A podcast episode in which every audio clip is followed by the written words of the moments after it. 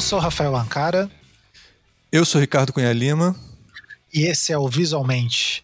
E, Ricardo, no programa de hoje, uh, que confusão a gente pode causar na cabeça das pessoas. a gente podia ter começado né, a, a introdução no meio do programa, talvez.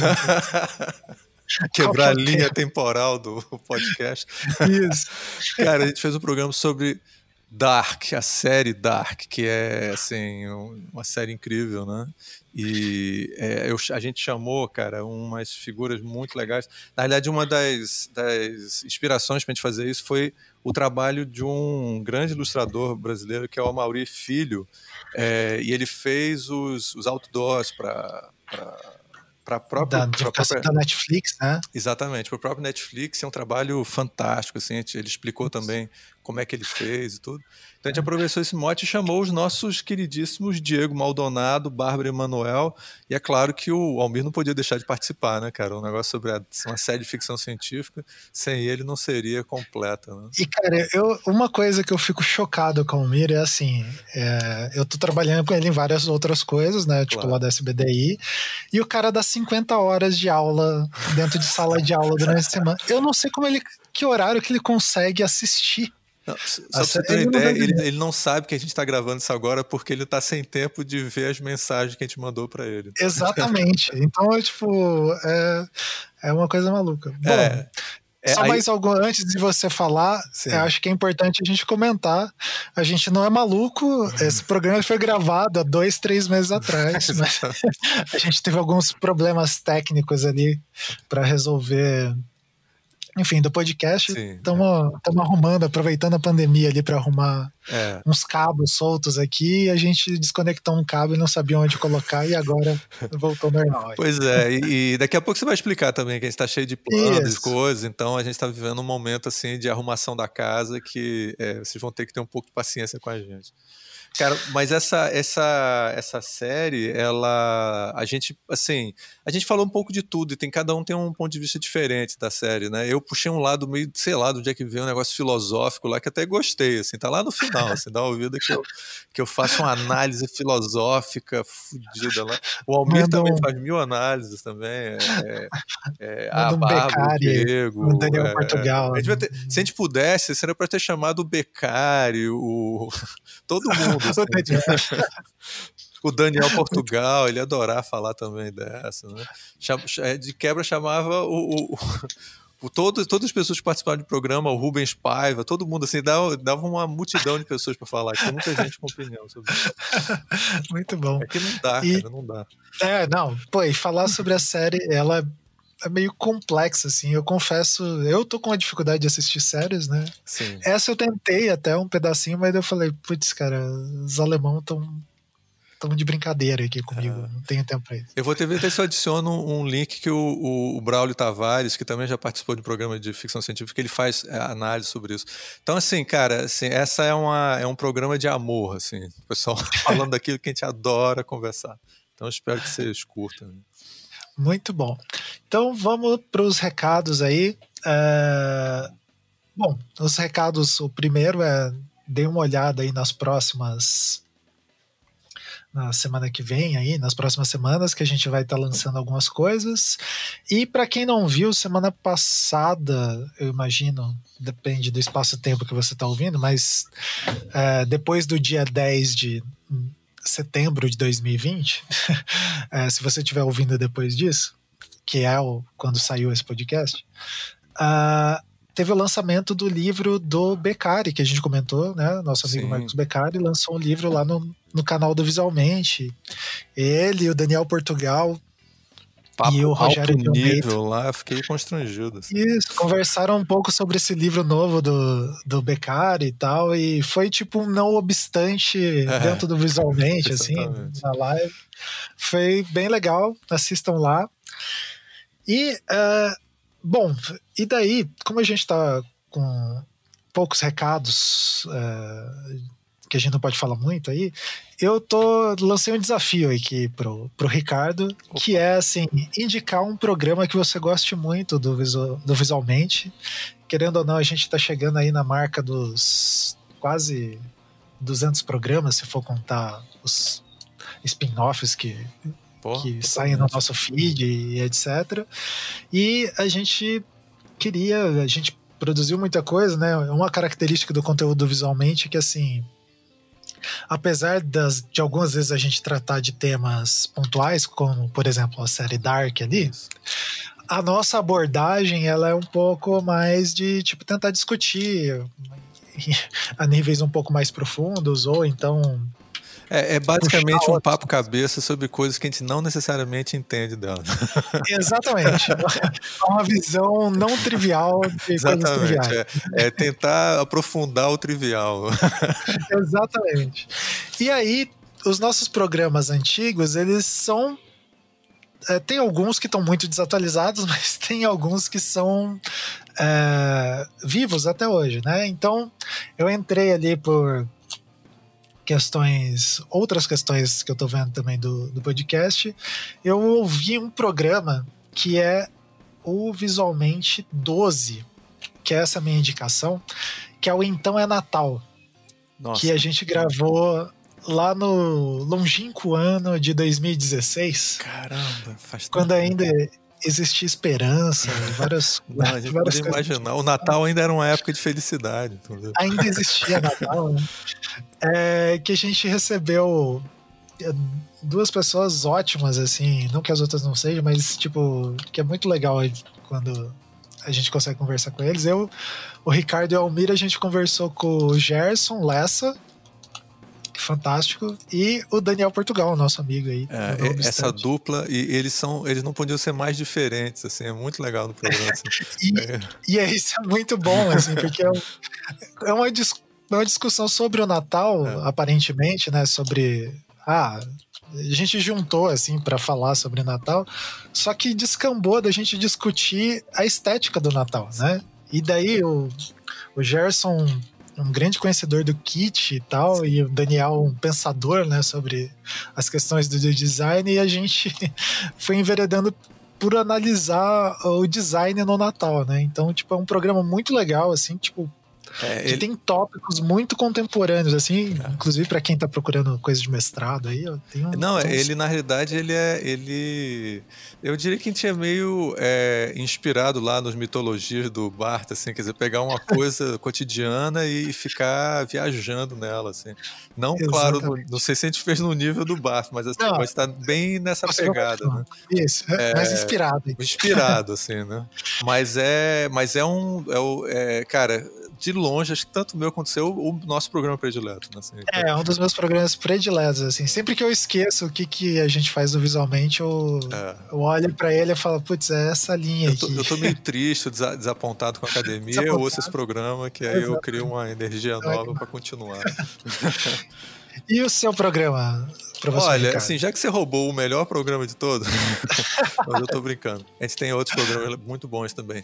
O Visualmente 99, Por que o computador estraga meu desenho? É um dos programas que eu acho que, assim, eu, eu fiz esse é, um pouco por sugestão do, de um dos convidados, né, que é o Renato Fatini, que o Fatini, inclusive, cara, que é um grande ilustrador, né, é, ele é um grande amigo nosso e é, ele praticamente já participou de vários programas, então ele é quase, quase um, um membro honorário do, do Visualmente.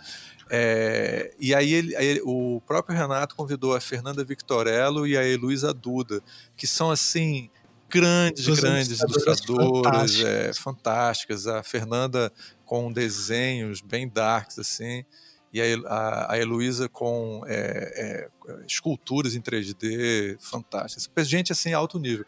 E o papo foi muito legal.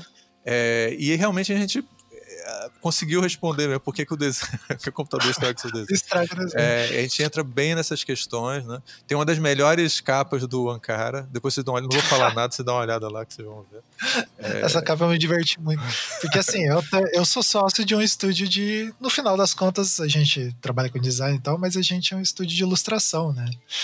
É, e esse cara que aparece na capa é recorrente nas nossas conversas. Eu, trou eu trouxe ele pra capa. Exatamente. Vão ver lá quem é, vamos estragar, sem é, spoiler pra vocês verem. Sem spoilers. E assim, e é muito interessante, né, Ricardo? De novo, né? Aí a gente tá nessa tentando só divulgar um pouco do, do que é o pensamento do Visualmente, que é uma coisa que é bem naturalizada, né? De tipo, ah, o computador no trabalho do design, de ilustração, né?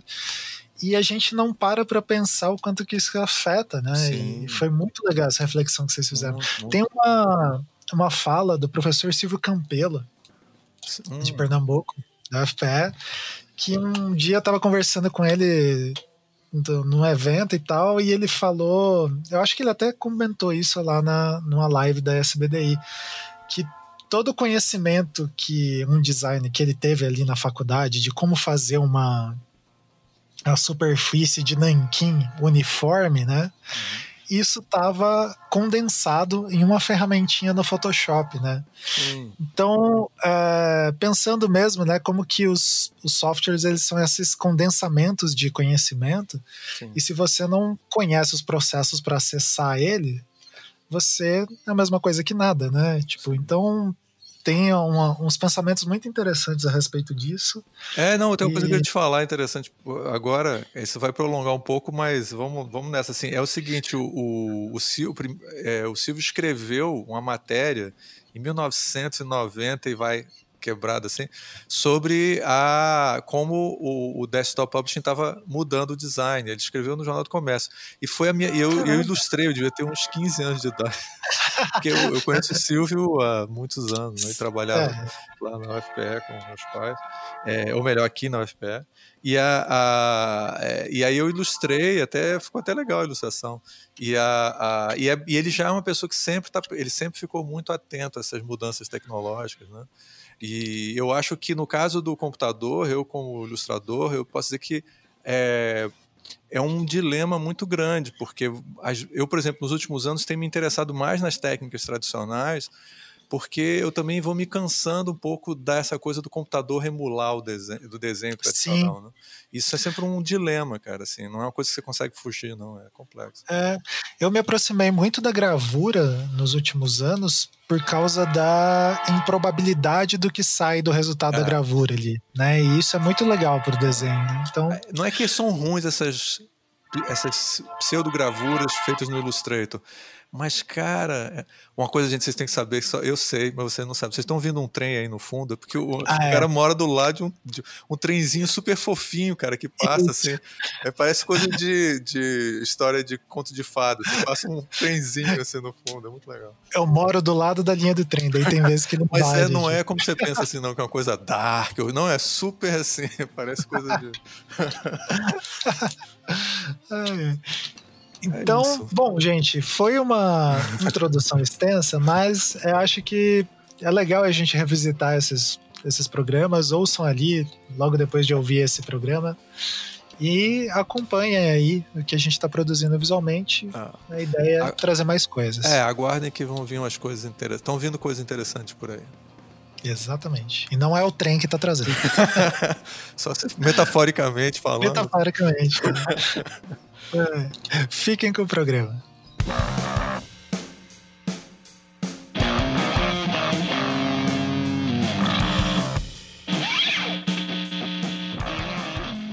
Este é o Visualmente e eu sou Ricardo Cunha Lima.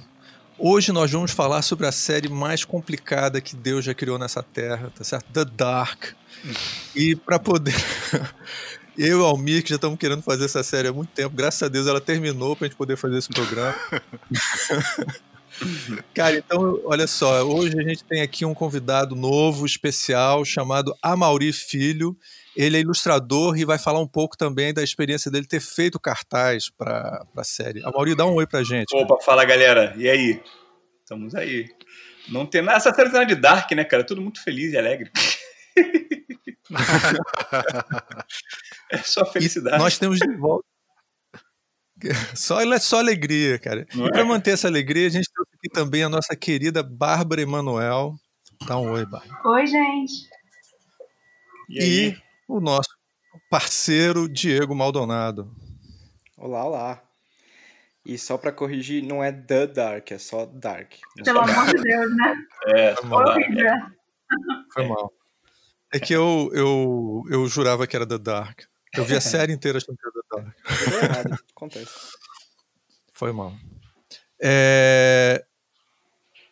A Mauri, fala pra gente um pouco, cara, como é que foi essa experiência? É, você fez um outdoor gigantesco. Como é que foi essa história de você conseguir? Como é, que, como é que foi o contato? Fala um pouco do seu trabalho também, para o pessoal conhecer. Legal. Bom, eu sou designer gráfico e ilustrador já há quase 20 anos aí, desde 2000. Desde, é, 20 anos, falei desde 2001, mais ou menos. Então, é profissionalmente falando, né? Executando e virando noites há 20 anos. Há 20 anos, né? Quantas noites é. E tô com uma saúde de ferro, hein? Olha só. então... há 10 anos você tá cansado disso já, né? Porque tô... e, há, e há 10 anos eu tô pedindo para sair. Mas vamos lá. Mas, enfim, eu sou apaixonado pelo que eu faço, então é sempre um grande prazer. É, eu trabalhei muitos anos em agência de publicidade, eu sou rato de agência de publicidade. É, hoje em dia eu presto serviço para as agências de publicidade, empresas, escritórios de design, basicamente, editoras também. Uh, e o, todo o processo de criação do meu trabalho até chegarmos, eu vou explicar, até chegarmos ao, ao pôster, né? Eu, desde 2016, eu tenho me dedicado a criar pôsteres alternativos de cinema e série de TV. É legal. É uma coisa um tanto quanto uh, sui generis no Brasil, porque eu não eu tenho conheço algumas pessoas que fazem, mas é, eu tenho a sensação que eu meio que sou um dos poucos ou quase o único, porque é, é, é, um trabalho que é chatinho de fazer mesmo, porque ele leva um certo tempo. Então, pelo menos no meu caso, cada Sim. arte, cada arte é, tem uma base mais ou menos de duas a três semanas, mas é o meu estilo, tá? Meu estilo. Sim. Tem outras pessoas que levam muito menos tempo. É, e com isso, cara, eu fui participando de eventos de cultura pop, tipo Comic Con na vida, fui Comic Con em, em Portugal, cara, rodei o Brasil todo praticamente. É, e pude é, começar a ter algumas experiências de, de conseguir alguns trabalhos, alguns relacionados a isso, outros não, é, por conta desse, desse estilo que eu criei. Porque eu, ao longo de anos trabalhando em agência, eu tive vários estilos, né? Cada estilo atendendo a necessidade de um cliente. Então, né, conforme a, a, música, né, a gente vai dançando e atendendo. E aí, em determinado momento, é, é, surgiu alguns trabalhos para o Fortnite, da Epic, né, do, do, do, game, e, e aí as coisas começaram a, a crescer mais, mais.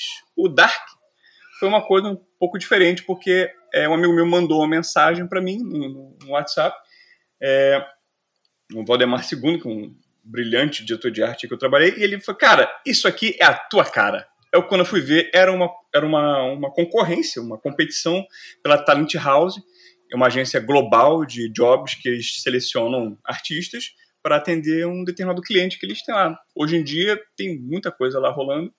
É, e eu, ah, quer saber? Vou participar. Era, tipo assim, faltava três dias para encerrar o, as inscrições. Foi um período muito curto de inscrição. É, foi na segunda, era para entregar na quarta, até às 5 horas da tarde. Aí o amiguinho aqui falou: bem, já que esse é o caso. E todo o processo foi legal porque eu tinha acabado de assistir a segunda temporada, estava muito fresco na cabeça. Eu pensei, cara, o, o, o para mim, essa, toda esse, essa questão de viagem no tempo tudo isso, e relacionamentos também, né? Que eu acho que o estar tudo conectado, né? O começo ao fim, fim ao começo, falar de. É justamente de é, de círculos, né, de coisas intrínsecas que vão se intrínseca não, que vão se combinando, que vão se não tem um começo, não tem um fim. Então, o círculo ele talvez seja a melhor forma de representar isso. Com essa ideia na cabeça, Sim. eu falei, cara, vou colocar as situações e também é, eles deram um pequeno briefing dizendo que, cara, vocês podem usar até cinco personagens e seria bom que vocês também usassem uma sugestão deles, quando eles fazem uma sugestão nossa, é porque assim, faz porque é melhor. é o que a gente quer ver. Então, é, é de, de, dos locais, dos lugares, né? Os lugares. Eles também deram a sugestão, ah, se quiser pode usar triqueta, né, tal. Falo, Pô, se quiser usar, eu vou usar, porque é o que eles querem. O negócio é eu quero ver. E foi, cara. Então, a ideia do ciclo foi, foi essa inspiração da, do que é a síntese da série. Uma coisa que não tem começo nem fim. É, e vários círculos, né? Não só. A série tem várias camadas. Então, as várias camadas do pôster, os vários personagens, pelo menos os principais, me fez é, sentido. Ali, apesar que, se parar para avaliar bem, não tem tantos personagens lá, não. É o mesmo personagem, que é o Jonas, é que está representado ali pelas suas formas diferenciadas, né? mais adulto e mais velho. Então, uh, botaram cinco, eu botei até mais, acho que tem seis ali, eu acho, mas não, na verdade não, não tem. Então, é, seguindo esses requisitos e diante da, do conceito que eu criei, graças a Deus fui, fui um dos selecionados, junto com mais três artistas globais. Teve um cara da Maneiro. Índia, outro, outro Maneiro. por aí. É, o, tem um estilo muito legal. O, o teu trabalho tem um. Você tem uma, uma maneira que você trabalha muito bem com é, tipografia junto com o cartaz, assim, que chamou Sim. bastante atenção. Eu vi outros trabalhos seus também. Essa coisa que usar um elemento. É, às vezes os ilustradores eles nem sempre integram tanto bem a, os elementos tipográficos, a composição da página, junto com a tipografia. E, e esse cartaz é, é, forte, isso. Né? Isso, isso é. é. uma coisa que não é culpa de ninguém, né? É mais uma questão de, de que o ilustrador ele tem a base dele muito derivada da arte em si né, e não do design. Né? O design Sim. já é uma outra escola. Alguns ilustradores também são designers, mas não se aperfeiçoam tanto nessa linha tipográfica. E eu, eu já fui ao contrário. Eu me aperfeiçoei muito no design, e tipografia, edição de imagem, muita coisa, e mas nunca deixei de ilustrar, né? Só que de alguns anos para cá, de uns 10 anos para cá, mais ou menos, uns 8 anos, que eu comecei a me especializar muito em ilustração profissional, assim, Sim. onde pessoas me pagavam para fazer as coisas.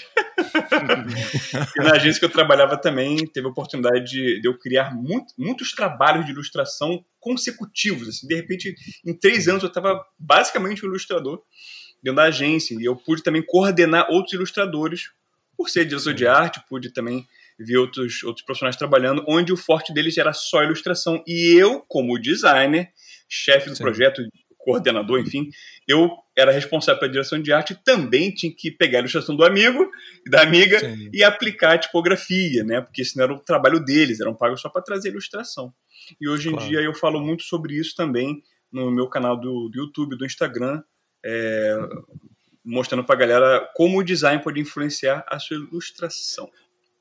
É, fala pro pessoal logo qual é o, qual é o seu canal, para o pessoal poder olhar. Eu já acompanhei, inclusive você dá umas dicas, inclusive essa sobre integração de tipografia, foi uma das últimas que você fez, que eu achei bem legal também. Exato, tô com uma série nova aí falando sobre estilos tipográficos, pra galera ficar entender um pouquinho mais, né? Que é um, realmente uma coisa que muita gente não, não tem esse, esse, esse né, não, não, sabe chegar junto com a tipografia porque é um mundo totalmente diferente, né, cara? E é vastíssimo, né?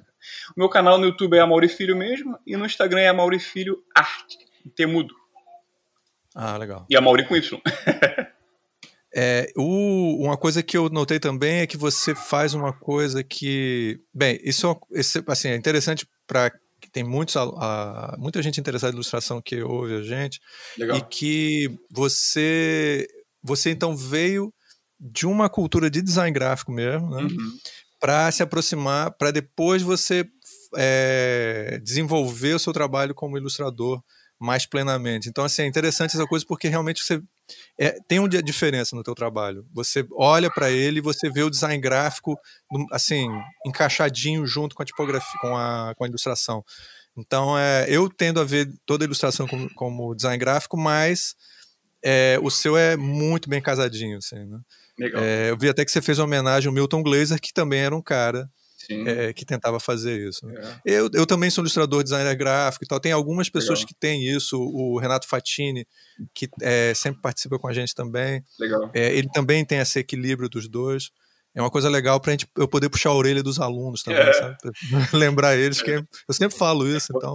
Mas ó, não sou eu que estou falando, é o Mauri que está falando.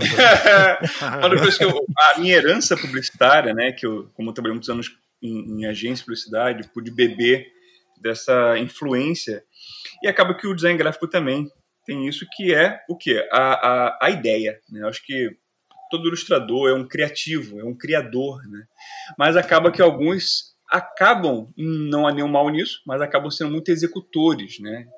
É, então, é, falta às vezes uma ideia que leva aquilo. Isso, em geral, é, são para projetos um pouco mais, é, digamos, mais expansivos, né? Por exemplo, você precisa fazer uma ilustração para um, uma agência de publicidade e já vem a ideia pronta. Você vai só executar. Nenhum problema nisso. Mas quando você vai ter uma coisa autoral, eu sempre considero importante e mais relevante quando você traz uma ideia, né? Você traz algo Sim. mais conceitual e você mesmo ilustra, ou seja, tudo é seu, você tem um controle total do projeto. Né? Do começo ao fim, você já planeja a tua ideia, você vai rafiar, você já pode colocar um, uma marcação na tipografia. E por mais que tudo mude, né, cara, você sempre pode ter um, um melhor aperfeiçoamento, né? E a ideia, ela é o, Claro. ela é o condutor de tudo, até o fim. A última coisa de ilustração que eu quero te falar é que eu achei, acho muito interessante a sua técnica de, é, de trabalhar com camadas. Lembra muito gravura, né? Você trabalha com cores em camadas diferentes, né? Uma coisa que eu já fiz, mas é uma coisa que é quem nunca fez é, é tecnicamente você tem que pensar um pouco diferente. Assim, né? É, é um pensamento, cara. Sabe de onde é que veio isso, cara? É, quando, quando eu fiz um, um projeto para o Jovem Nerd, e eu, Ah, legal. eu comecei a, um, um projeto que não foi, não, não, não, não se concretizou, a gente por meio do caminho por questões pessoais de ambos os lados. É, e eu estava desenvolvendo um traço novo, né? E era um projeto de posters também, né? E aí, eu, como o projeto não andou, eu falei, cara, esse, esse traço tá tão legal, cara, eu só preciso aperfeiçoar ele. E aí eu fui aperfeiçoando e surgiu também um trampo de fazer uma camisa. E serigrafia sempre foi um, algo novo para mim, porque eu nunca tinha feito é, estado na ponta, né? Falei assim, ah, Mauri, você precisa fazer desse jeito, senão não vai dar certo. Eu sempre fazia as coisas e o pessoal da posição gráfica é que resolvia. Você dentro de agência tem uma equipe, né? E aí agora eu com uma carreira solo, é outro esquema, né? Eu falei assim, cara, é, você não pode mandar assim, você tem que mandar desse jeito aqui. Eu falei, ah, entendi. Aí agora eu entendo como é o processo de serigrafia. Com isso, isso influencia um pouquinho de trabalhar as camadas sendo re Ah. representando luz e sombra através de cores. Entendeu? É basicamente isso que eu, que eu faço. Ah. E é por isso, que Isso leva um é- tempo do cacete. É, eu, eu tinha essa intuição de que você deve ter tido algum problema de produção gráfica, porque quando eu fiz isso, eu também fiquei pensando em problema de produção gráfica. Ela, ela facilita muito, você já vai pensando como se estivesse saindo a produção. Exato. É, exato. viu, Almir? A gente se preocupa com essas coisas, tá, cara? Assim, não- É, O que vocês é que quiserem. Mas só É. que fica mais caro, não tem problema. é, exatamente. Nada que o dinheiro não pague, né, cara? Nada que Nada. o tempo não resolva. Vocês fazem o que vocês quiserem. Mas depois, se quiser que entregue no prazo e barato, aí vocês vão ter que conversar comigo, entendeu? O primeiro post que eu me debati um pouco nisso foi com o do Stranger Things, que tinha muita. Não tinha muita camada, cara, mas as camadas tinham sete camadas. Só que essa- essas sete camadas, é, mais ou menos entre sete a nove camadas, é, elas tinham sete, sete cores, né? E aí, quando eu mandei, eu, eu, eu fui fazer o pôster, é um pôster em serigrafia, aí que eles me, me bateram na cabeça e falaram assim, Mauri, não dá, cara, você tem que separar as cores. Eu, ah, entendi. A serigrafia pede isso? Beleza. Aí eu comecei um processo de pegar o que eu tinha e tentar adaptar. O que gerou as manchas, né, de, de sobreposição de, de, de cores das camadas, mas não ficou do jeito que eu queria, porque já estava pronto, só tive que adaptar. Já aí na segunda, na segunda post que eu criei com serigrafia, foi o do, dos pássaros, do Hitchcock. Então, Ah, sim, quando eu fiz esse, cara, aí eu já pensei do começo. O princípio da criação foi: ó, aqui vai encaixar, e, e quando bater a tinta, vai revelar o que está por trás, e vai gerar uma, uma segunda nuance. Aí eu já, já fui preparado, já foi outra experiência, bem mais interessante. É, pra gente encerrar essa parte sobre o teu. Pra gente entrar com total aqui no Dark. Uhum. Não tem nada de Dan, é só Dark. É, dá uma dica pro pessoal que está querendo trabalhar com ilustração. O, é, o, que, que, você, o que, que você sugere pro pessoal que está querendo começar agora? É, é relativo a quê, exatamente? A ilustração e, e design gráfico, o que, que você sugere pro pessoal para poder que está querendo começar a trabalhar nessa área? Eu sempre sugiro, cara, que a galera que está iniciando isso é, tem um, um, um- três, três bases, é um tripé, uma base, que é o conceito, né? Que independente de onde você venha, você traz consigo experiências de vida, né? Tem um amigo meu que é ilustrador que é, que, pô, é, é administrador e o outro parou, o outro é, segurança, outro foi arquiteto, outro foi é, lixeiro, é? Então, cara, é, outro estudou medicina. Cara, cada um tem a sua formação. E isso vai trazer, além dessa formação também, também tem experiências de vida. Então, a primeira base é justamente você ter um, um, um- um background de, sabe, o que você viveu, cara, sabe, o que você experienciou, Sim. as coisas que você. Eu jogava RPG quando era garoto, o outro só jogava futebol, sabe? o outro via muito desenho animado, o outro só via desenho japonês, sabe? Então, cara, é, anime, né? Então, cara, cada um tem sua experiência e vai trazer isso para sua arte. O outro ponto também, é, o segundo ponto seria estudar, é sentar o bumbum na Sim. cadeira, amiguinho, e se dedicar a estudar. Né? O design é um mundo, a ilustração é outro, mas os dois podem caminhar perfeitamente juntos, porque design, em inglês, é desenho, né? É, então, claro, é, é, apesar de serem mundos diferentes, eles se separaram, né? Porque sempre andaram juntos, né? de repente se separaram. Então, é importante sim, você sim. estudar ambos, né? É, é se você quer ser mais design é uma coisa, se quer ser só ilustrador é outra, mas o ilustrador pode beber das influências do design e ser um criativo, né? Muito mais completo, né? ter muito Sim. mais a oferecer na sua própria arte e solucionar outros problemas que só um ilustrador não, não conseguiria, né? Por exemplo, a tipografia, como você falou, é, é um grande exemplo. E o terceiro ponto, cara, é o acabamento. Né? Como assim? O acabamento ele é aquela coisa que é, é o seu brilho, né? É como você hum. consegue pegar aquela arte que você fez e dar uma outra forma, seja com brush, com textura, com cores. Cada um vai ter uma identidade. Então, identidade, né? ou estética, gosto de falar identidade, para você trazer uma coisa só sua. Eu vejo muita gente que às vezes falta aquele aquele aquele punch, né, cara? Aquele, sim, aquela sim. coisa que é só aquele cara tem. Né? Então, é, para sair desse mesmismo, você precisa desses pontos, né? O, o conceito, a ideia, né? É estudar, né? Se, se debruçar na sim. cadeira e virar algumas noites aí ralando. É. você ter mais Infelizmente não tem jeito, não. Não tem jeito, cara. A gente pode trabalhar né, em outra coisa e quer fazer isso por fora, então não tem jeito. E você ter a sua identidade. Cara, ô, ô Amauri, uma coisa que eu achei interessante é que eles fizeram em grafite de verdade, não enveloparam o prédio, não, né? Eles pintaram. Então, cara, eles pintaram com spray, foi isso aí. Então, mas isso é incrível, porque a sua técnica também facilitou, porque eles, pra, ficou mais fácil para eles fazerem, porque era com spray, né? Então, talvez isso deve ter sido uma coisa que. Porque é interessante que todo mundo que foi classificado. Primeiro que eu achei interessante dos quatro que foram classificados uhum. é que eles meio que dão spoilers do, da, da terceira temporada sem vocês terem visto a, a terceira temporada. Isso é. É muito interessante. É profético, assim. né? É profético. É, não sei se é profético ou eu que fico enxergando, mas, tipo, né, dá a impressão que vocês assistiram a terceira temporada antes de fazer o, o negócio, né? E, e, e o teu, por ser, é, por esse estilo, né, de ter as cores, de você clarear com branco, depois por cima, sei lá o que, né, e, e fazer essas camadas que o Ricardo. Pô, ele funcionou muito bem, porque eu vi num vídeo de um uhum. brasileiros que moram lá na Alemanha que foram e filmaram os cartazes, né, num, num, num canal do YouTube chamado Al Alemanizando. Alemanizando, Alemanizando sim, sim. É, eles até falam que preferem é. o seu e tal, né? E você vê é. que o seu funcionou melhor mesmo, o estilo de ilustração facilitou para isso. Interessante, achei interessante. Olha, cara, eu não, eu não sei se facilitou a vida muito do maluco que foi, foi mandar com spray, não, cara. É. Porque, Porque eu acho. Vai mas, tipo, fazer uma mão realista que tivesse que parecer uma policromia seria muito pior, entendeu? Tipo, o seu é. é, é eu acho. Mas como também foi um trabalho artesanal, cara. O cara, quando, é. ele, acho que quando ele olhou, quando ele olhou primeiro, ele, após rolar uma lágrima, ele falou, gente, na boa, escolhe o prédio que não vai ser totalmente completo. Porra, porque é sacanagem. Deixa só aquela partezinha ali tá, e embora. O chapadão, né, cara? Os outros têm um chapadão preto, assim, né? O cabelo, o chapadão preto já foi, é. né? Isso, exatamente. O cara consegue pegar tudo, todas as bordas do prédio. Fica bem bacana também.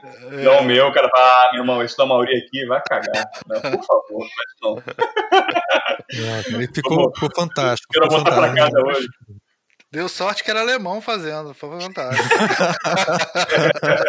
ah, oh. Seu, seu designer Se fosse brasileiro, brasileiro cara, ah, meu irmão, na boa, cara. É, é, é, é do Milton Glaser, viu? tenho, tenho vídeos para provar. Cara, então vamos, vamos lá. O que, que você achou da, da temporada? Que parece que você não conseguiu terminar de ver a terceira, então você foi, fez esse trabalho profético. Fala é. pra gente um pouco. Vamos da, até da, o terceiro episódio. Cara, quando começou a série, não tava esse hype. Eu falei, ah, que, que imagem interessante de capa, né? Que mais Sim. me chamou a atenção a capa. É tipo um livro, né? Olha que capa é. interessante. Depois a gente e aquelas apresentações são impactantes também. Né? Quando já começou a série, o cara né, se enforcando, falei, caraca, brother. E aí a coisa foi caminhando, né? E, e todas as revelações. É... o primeiro episódio eu gostei, mas depois que ele pega, né? Acaba naquele, naquele, naquele gancho, né? Aquele mistériozinho e é legal, interessante, mas a gente já viu coisas parecidas, né? Tá, vamos continuar. Sim. Amigo, depois, cara, a coisa entra num, numa roda viva que tu fala, cara, eu preciso ver o que, que vai acontecer. Sim. Então você. É muito gostoso você maratonar, né? Porque Sim. você pega de uma vez só e você não quer parar de ver, né? Tipo o Stranger Things, né? Tanto é que muita gente falou no começo que ah, é, é o Stranger Things para adultos, né? Foi, é, foi é. vendido como Stranger Things alemão ou para adulto, né? É, é, é. então, é, mas, mas eu acho que as reviravoltas e todos os mistérios que são, que são colocados ali, eles não posso dizer que tem ponta solta, tá? Porque eu não, eu não terminei de ver, mas é, é todo mundo tá amarrado, cara. Isso que dá raiva. É. Os caras conseguem amarrar muito bem, cara, sabe? Então, e aquelas cenas de, de mostrar um do lado do outro, assim, o velho com o novo. Eu acho isso é, belo esteticamente, bonito esteticamente. A música é sensacional. E a trama, né, cara? Putz. É. Mas a música nessa última temporada tá muito mais foda, eu achei. Muito mais. É, tá bacana. Eu tenho a impressão que o Stranger Things foi uma porra que tinha menos dinheiro, depois, no segundo ano, eles tiveram mais dinheiro para fazer. Eu tenho uma impressão disso, assim, porque eu acho que a produção melhorou, cara. Sim, é, sim. É, claro, sim. É, tem própria, coisas. A própria terceira temporada do, do, do Dark já tu vê que já tem, um, tem ali um, um algo a mais ali, né, cara? Apesar que eu, eu tenho a sensação que, é, eu não sei se eu li isso em algum lugar, mas acho que já estava com tudo amarradinho desde a primeira, não sei. É, não, é possível que sim, mas eu digo, por exemplo, na primeira aparece a, essa, aquela caverna toda construída, né, e tal. Uhum, uhum. Aí depois, sei, é, aí depois você vê que eles já fazem coisas caríssimas, assim, para aparecer em uma cena só, sabe? Uhum, uhum. então é, é, eu achei impressionante, assim. É, achei, e, e, a trilha sonora, com certeza, ela deu um up assim incrível. No começo eram mais os efeitos, né? Aquela coisa synth bass, né? Synth é. wave, né? Que é bem anos 80, que tem também no Stranger Things, mas ela vai ficando. E era legal que, não sei se vocês notaram isso, mas fica silêncio total e entra a trilha, né? Não tem hum. trilha de fundo, né? Tipo. É, pouco, não é toda, muito pouco, é, quando tá conversando parada séria, é silêncio, né? E aí. É, Eles é, bebem o, o eu, eu queria destacar só um, uma curiosidade, que Sim. eu estudei um pouco de teatro um tempo ah, atrás. Ah, legal. E a, a interpretação alemã ela tem um, um, uma conversa muito grande com o naturalismo. Que o naturalismo é assim, não importa quem está me olhando, eu vou ficar de costas.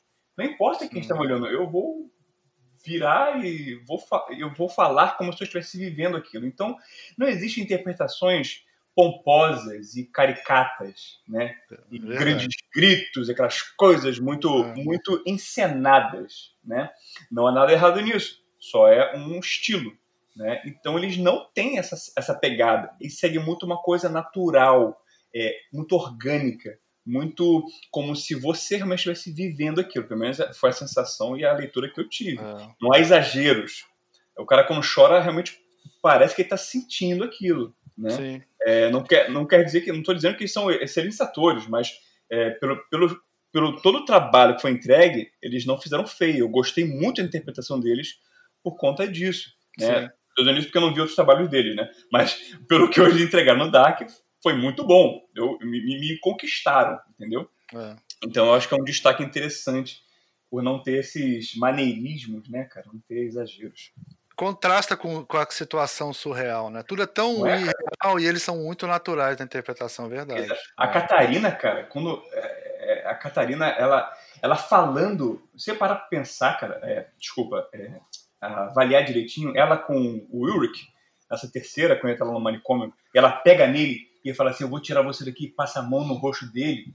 O Sim. olhar dela é um olhar de assim, cara, é, eu, eu quero tirar você daqui, mas ela tá ao mesmo tempo é, perdida, ao mesmo tempo convicta que ela tem que tirar o maluco dali, sabe?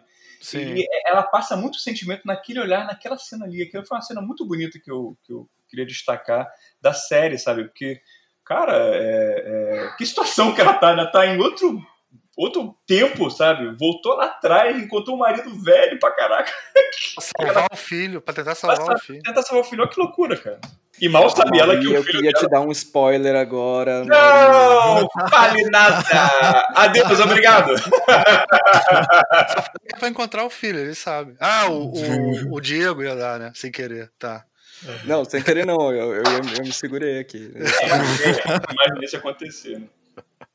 Bem, agora a gente vai entrar nos spoilers, viu? Olha aí. A gente tá, a gente tá aqui que já tá aqui, tá se coçando, né, cara? Segurando, tá coçando os spoilers, cara. É... Longe de mim atrapalhar isso, agora eu, eu... aproveitar que você tá aqui, ou, enquanto você tá aqui, Mauri, uhum. e essa cena espelha com a cena da Hannah, né? Que é, que é a da amante, quando a amante encontra o, o Uric mais novo ainda, né? Uhum, uhum. Vai lá só para dizer que não é ele para deixar ele preso lá. Quer dizer, tem essa. Tem essa. essa, né, cara? É, é, é, é, é, um espelho, as duas cenas são espelhos, assim, eles conversando, assim, né? É, e, e, essa série tem várias coisas dessa coisa de espelhar, e a abertura é espelhada, e as cenas são espelhadas por causa do loop. É muito, é muito legal muito legal. A Hannah é quase uma vilã, né, cara? Ela é quase uma vilã, é. Não, e essa série tem uma coisa que é muito anos 80, que ela começa dando uma lição de moral, porque o primeiro que morre é o maconheiro, né, cara? o traficante de droga, né? Aquele menino que some lá no começo, que começa uhum. tudo, antes do, do Mikael, né? Uhum. Ele é o traficante de drogas, na verdade. Eles encontram naquela ponte ali para fumar um baseado, na verdade, é, né? É.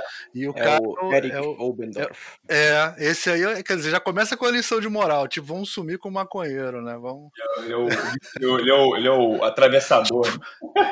É, anos 80 tinha muito essa coisa assim, os jovens fazendo besteira sempre são castigados, né? Tem isso, né? Tipo, sei lá, é, Hora do Espanto, é, aquele, aquele é, os jovens vão transar, nego mata é, o jovem. A gente, aprende, a gente, aprendeu isso com, com o Jason, né, cara? O Jason nos ensinou isso. Os jovens sempre estão correndo risco. Não façam sexo antes do casamento, senão vão morrer com uma peixeira nas costas. muda uma tudo. coisa que eu reparei é que as três temporadas têm uma cena de sexo bem no começo, assim, não, não, não de cara, mas no Sim. começo do episódio. Então, na Verdade. primeira temporada tem é, a Hannah e o Ulrich. A segunda temporada é a, o Jonas e a Marta, só que ela acorda, uhum. né? É um sonho. Uhum. E a uhum. terceira temporada é o. Como ele chama? O, o Magnus e a Francisca. Então, tipo, uhum. bem no, no começo, assim. Então, é. as três temporadas seguem essa, essa coisa, assim. Legal, muito bom. Muito amarradinho, né, cara? Cada coisa não foi feita à toa, cara. É muito bacana isso, cara. É, e tem hora ah, que você acha que rola um roteirismo, mas no final, depois você vê tudo e a gente conversa. Ah, a Bárbara tá calada para não dar nenhum spoiler, ela tá assim, é, pacientemente tá esperando. Desliguei o microfone e tudo, pra não dar problema. A Mauri, então, cara, eu agradeço muito. É, pô, foi muito bom, cara. Obrigado por, por participar. Eu sei que você vai ter que sair, senão você vai se querer se matar. Depois que a gente é, vai agora sim. é sair metralhando. Não, você não sabe, a gente gosta muito de você, cara, porque a gente é muito spo spoilento, cara. Você não faz nem ideia, cara. Eu spoiler assim na, no primeiro minuto, assim. É, é, é claro, muito, não, não, muito carinho. A gente tem muito carinho por você, cara. Tem muito carinho. Eu agradeço. Vocês não sabem como eu estou feliz de ouvir isso. vai sair daqui amigo. Exatamente. Mas vamos, vamos marcar outras coisas aí, cara. Vamos... Sim, claro, com certeza. Só conta comigo, cara. Então, já estou parte da ah. equipe aí, só me chamar. Pô, cara, valeu mesmo, obrigado. Muito obrigado, gente. Valeu mesmo. É, vocês possam ter um ótimo, um ótimo papo aí. E, e que venham mais séries como essa, né, cara? Que, ah, que faz, a gente, que faz a gente vibrar, ficar segurando na cadeira e, e quando termina a gente fala, cara, por que, que não vai ter mais, né? Você não viu até o final, não, não digo que você tá. Ouça depois os nossos spoilers. depois, que, depois, que eu terminar de, de assistir, eu quero vai... ouvir o que vocês falaram também. Não, claro, a gente, talvez a gente destrua tudo. A gente, a gente não tem coração, cara. A gente tá aqui bonzinho, mas você vai ver até o final. Pô, valeu, mano. Valeu mesmo. Cara. Falou, gente. Valeu, cara. Obrigado pelo convite aí, valeu mesmo. Valeu. É, então vamos, vamos continuar aqui. Bárbara, fala pra gente é, o que, que você achou da. Eu acho que a gente devia, eu acho que a gente devia começar falando agora para os ouvintes que a partir de agora, já que a Naomi não está conosco, tudo está liberado, porque a gente vai dar muitos spoilers. Então, se você não assistiu até o final, pare agora e volte depois que terminou, tá bom? Exatamente. Tal qual o Mizanzuki. É, eu vou até botar na, no liberou. texto o minuto que começa o spoiler. Isso, depois você vê é. na edição final onde é que é. Porque já começa a gente dizendo que a Catarina morreu e foi mandou a própria mãe. Não, é, é, é, já começa com esse, bum, agora pode sair, desligar e voltar depois, tá? Não, aliás, spoiler total todo mundo morre. Pô, fato, fato. É, todo mundo começar pelo principal. A gente começa pelo principal, né? E o que, que, que, você achou, Bárbara? sobrevive é o cara do relógio, Exatamente. Aí sim. Não, tem a cena final lá. Com a é, tava fora do círculo. É. É. e o pessoal. Mas ele é o personagem da série, cara. Ele é o personagem da série. E, a, aquele, e aquele pessoal da, do, da, foto, da fotografia, né? É, sobrevive ah, todo mundo. Uma cena final fofa. Essa cena final é fofa, difícil de é, todo mundo que não tá no, no loop sobrevive, porque ele tá no nosso mundo. Inclusive, não sei se você. Tá valendo já? A gente tá, é, tipo, tá valendo, já tá gravando. Final, já. E o fim é o começo e o começo é, é o fim. o fim é o começo. Mas o, na Vinden, né? É, bom, não posso. Eu falar isso agora é foda. Na Vinden real, né? Não, não tem nem usina nuclear, né? Eu acho é. que não, não, existe, na real, a vida. A Vind... Existe uma cidade que chama Vinden, não sei o que lá, mas, mas essa é meio. É tipo Springfield, sabe? Eu sei, mas na mas é história é... mesmo não existe. Na Vinden do terceiro mundo não existe. A... Outro spoiler, tem três ah, mundos. Agora. É. Não existe usina nuclear.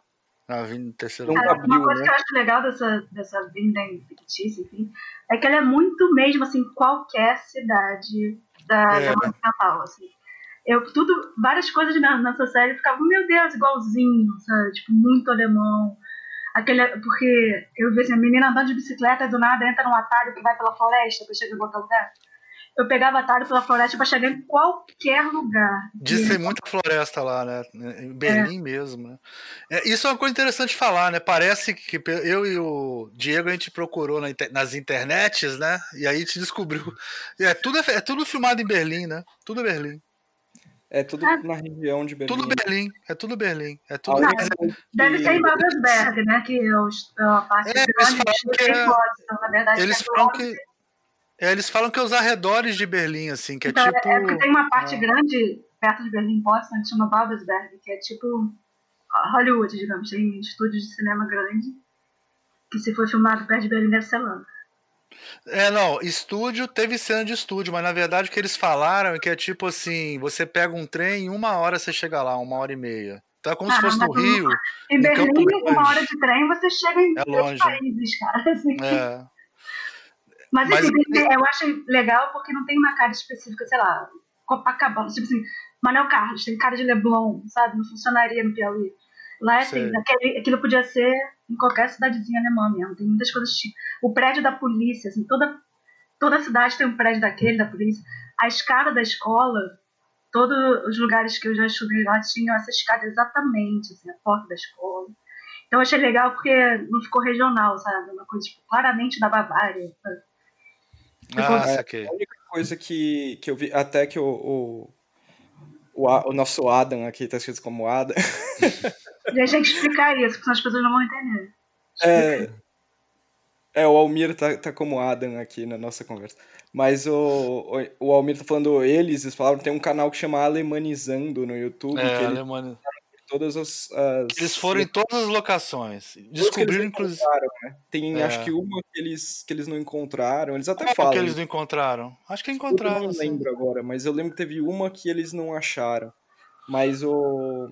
Acho que era uma rua era tipo uma rua num lugar. Ah, que tá. Eles, oh, eles encontraram a polícia, encontraram a escola, encontraram a casa dos.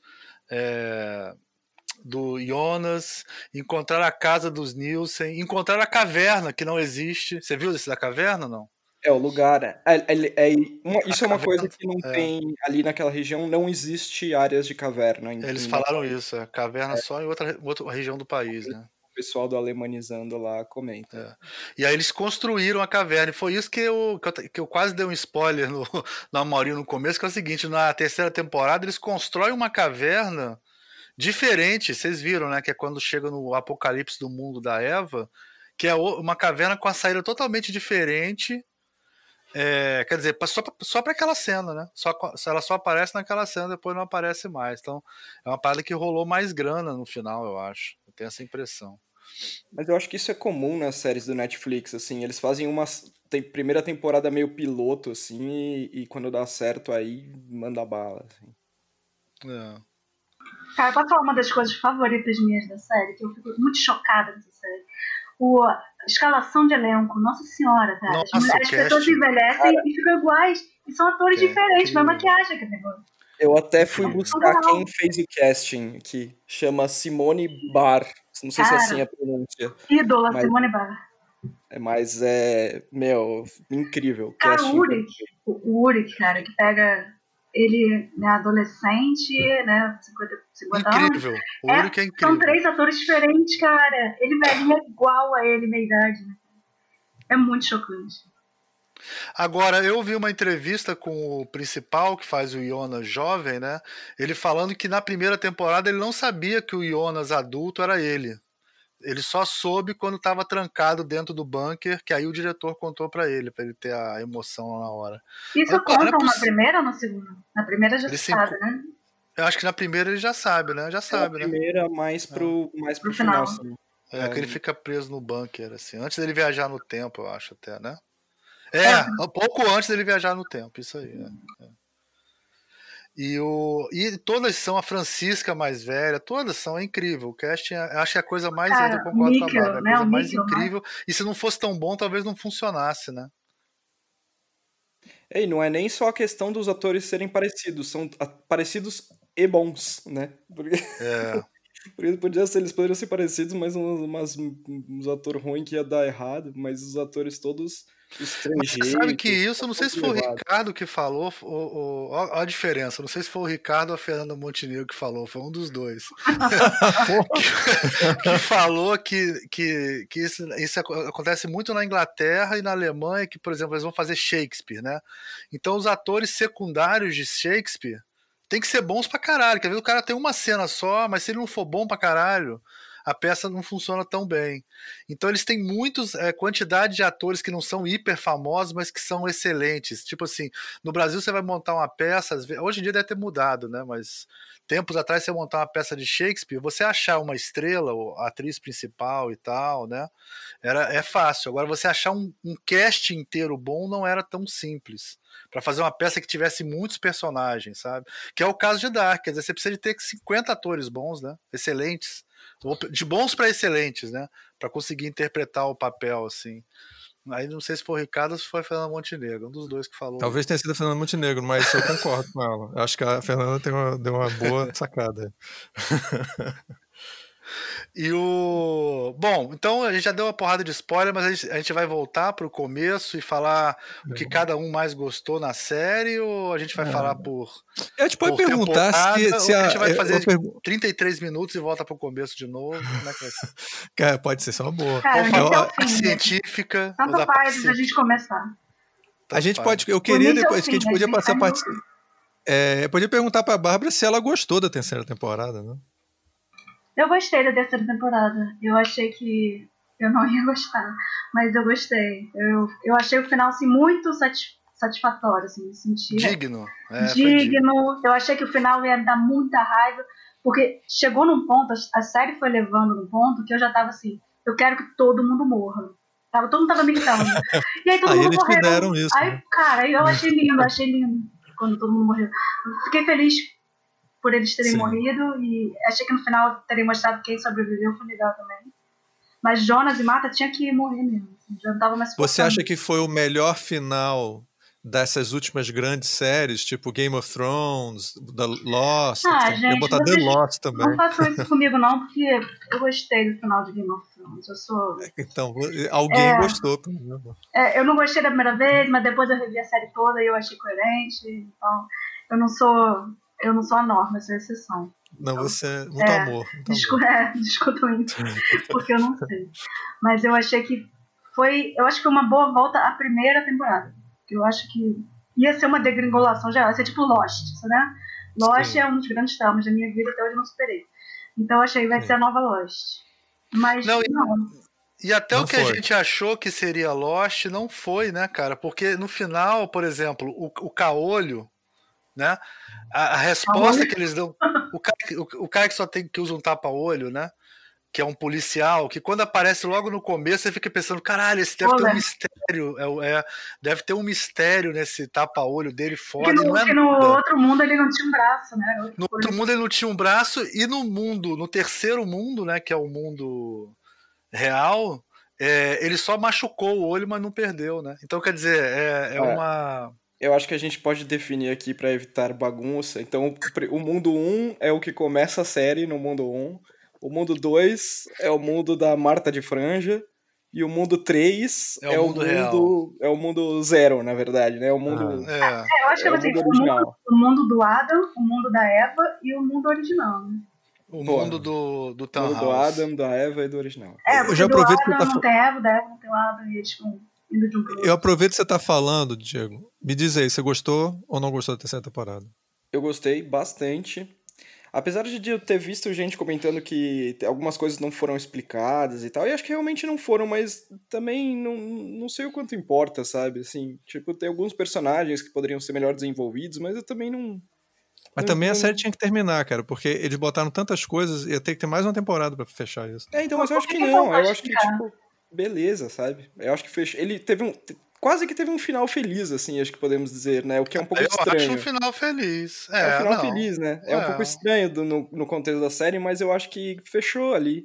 A única coisa que deixou a dúvida, que para mim não deixou, mas eu vi gente questionando, é porque a Hannah fala que o filho vai chamar Jonas, mas como não é o Jonas ah, genético. não, é que nem a Charlotte. É, o nome que é gostado. É, é, é porque é filho dela, né? Não, eu acho que tem, tem uma coisa meio espiritual, é, quer dizer, uma coisa meio transcendental nisso assim, tipo assim, apesar de serem mundos alternativos, as pessoas gostam das mesmas coisas, elas se relacionam, é como se fosse, sei lá, as pessoas se encontram em reencarnação, não é isso, né? Mas eu digo assim, né?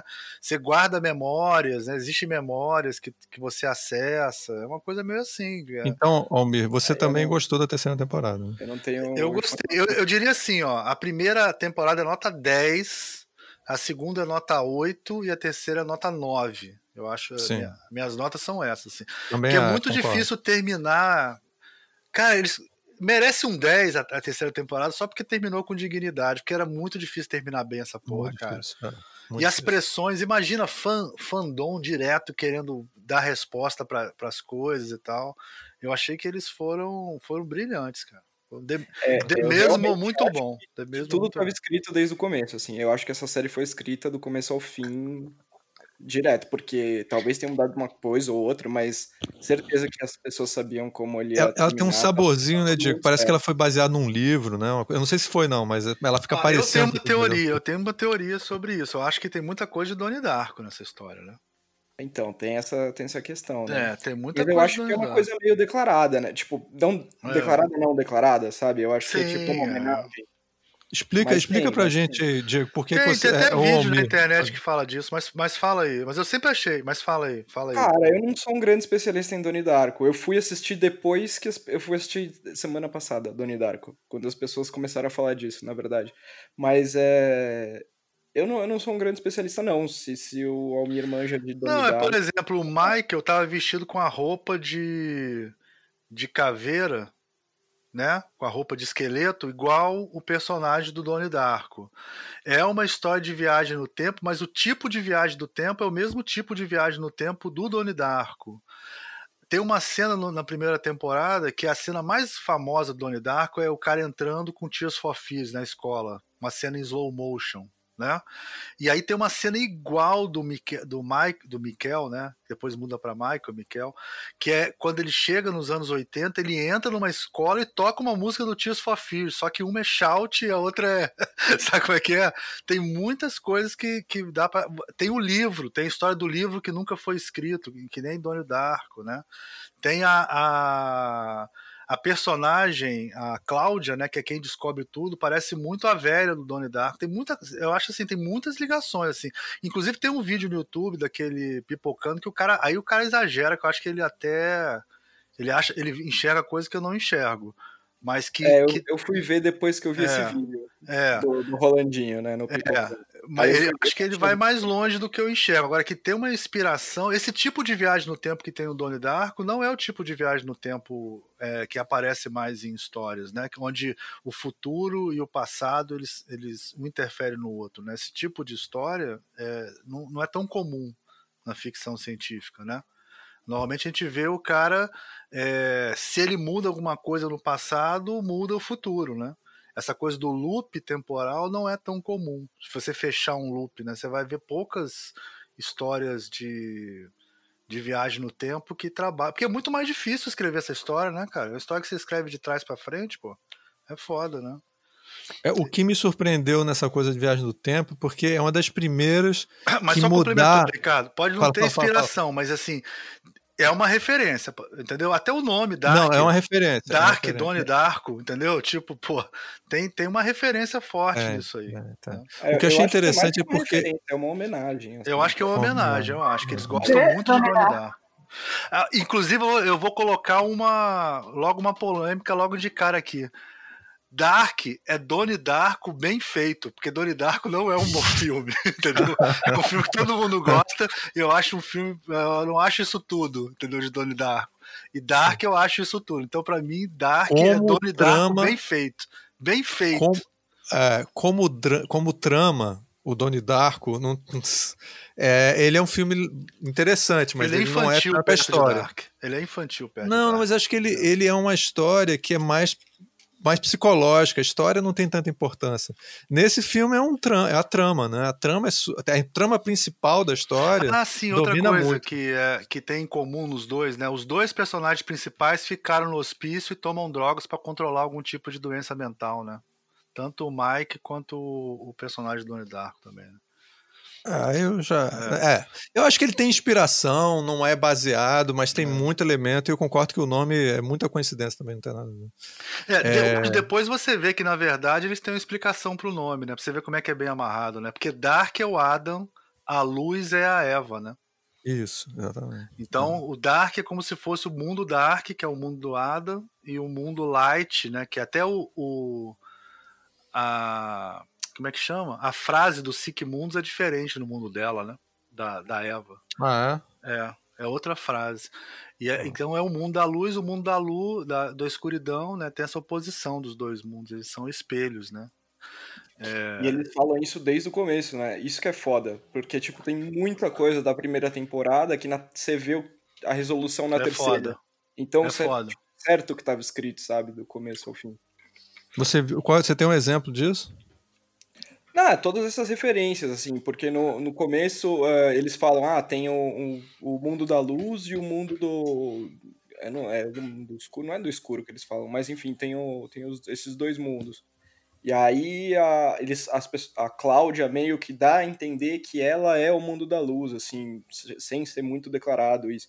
Sim. E aí no fim você entende que ela é um terceiro, né? Ela é uma, uma pessoa que tá fora, ela é a pessoa que que tava. Ela que foi a malandra, né? Que é, ela fingia que ela era dos dois mundos. Pra... Ela fingia que era da luz, mas ela era do. Na verdade, ela era, era do mundo escuro, né?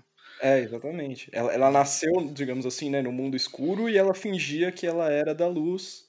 E aí foi. É, na verdade, a Cláudia dá o grande problema, né, dessa história. Porque ela é a pessoa que vai lá e fala assim: ah, não, o Tannhaus tem ali. É, o, foi, o Tannhaus é o início de tudo. Não é. não é o Jonas. E aí, tipo, de onde ela tirou isso, né? Essa, foi, essa é, a, é o grande questão que, tipo, as pessoas dizem que é um furo. Eu acho que, assim, meio que foda-se, meio que é uma solução fácil, mas meio que foda-se também. Eu não, eu não, Cara, depois que você vive milhares de vidas, imagina, você se repetiu milhões de. A gente não sabe quantas vezes repetiu esse loop. Né? Em algumas, alguma dessas versões, não, mas... ela poderia descobrir, ué. É, não, mas é, rapidinho, rapidinho, uma coisa. Não, só uma coisa, não, eu não sei, cara, porque pelo que eu entendi, que eu achei que é diferente dessa série das outras, também vocês viram muito mais vídeos do que eu, mas é, essa, o legal dessa série é porque é difícil de mudar. A, é difícil de mudar. A, é. Mas modificar. esse repetiu então, milhares de vezes, isso o cara fala, né? Esse repete isso. milhares de vezes, mas sempre é a mesma coisa. Então o paraíso é quebrar. Não, pequenas isso... diferenças acontecem, eles falam. Tanto que num mundo é de um jeito, no outro mundo é, é de outro. É mas é você não consegue pequena... mudar o destino no final. É isso que acontece. Até né? a terceira temporada a gente não sabia que podia mudar nada. É. A gente só começa a ver mudança quando o segundo mundo modifica é, o primeiro mundo. É, é mas que... se tiver alguma coisa que esteja acontecendo entre a primeira e a segunda temporada, não mudou nada. É, pelo menos é a sensação que eu tive. É, mas isso eu não analisei isso profundamente. Acontece ao mesmo tempo, né, Ricardo? Tá, tudo, que... tá tudo. É que a gente não tá vendo, mas tá É, pois é, esse é o problema. É Para mim é o seguinte: a primeira e segunda temporada aconteceram em todos os loops nas milhões de vezes que esse loop aconteceu, a primeira e segunda temporada foi desse jeito. A terceira temporada que é um loop diferente. Eu entendi isso, não sei.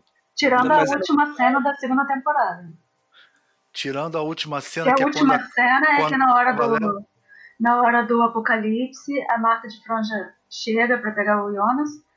No, tem é. aquele momento que ela, o Bartos pode chegar antes de convencer ela a não entrar que, aí que divide em duas, né? Que divide em duas. É. Aí essa cena que às vezes acontece, às vezes não. É.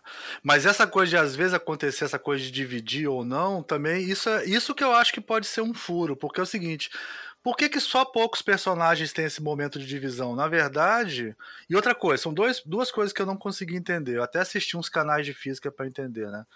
Primeiro que esse emaranhamento quântico é esquisito. Emaranhamento quântico seria mais tipo a mãe do Jonas sempre chamar ele de Jonas, porque é como se fossem duas partículas em dois universos diferentes, mas que estão ligadas. O que aconteceu ali foi uma sobreposição, né? São duas coisas que se dividiram, né? Dividiu. São dois mundos possíveis. Só que esses dois mundos possíveis que se dividem, eles deveriam dividir nos dois mundos, pô.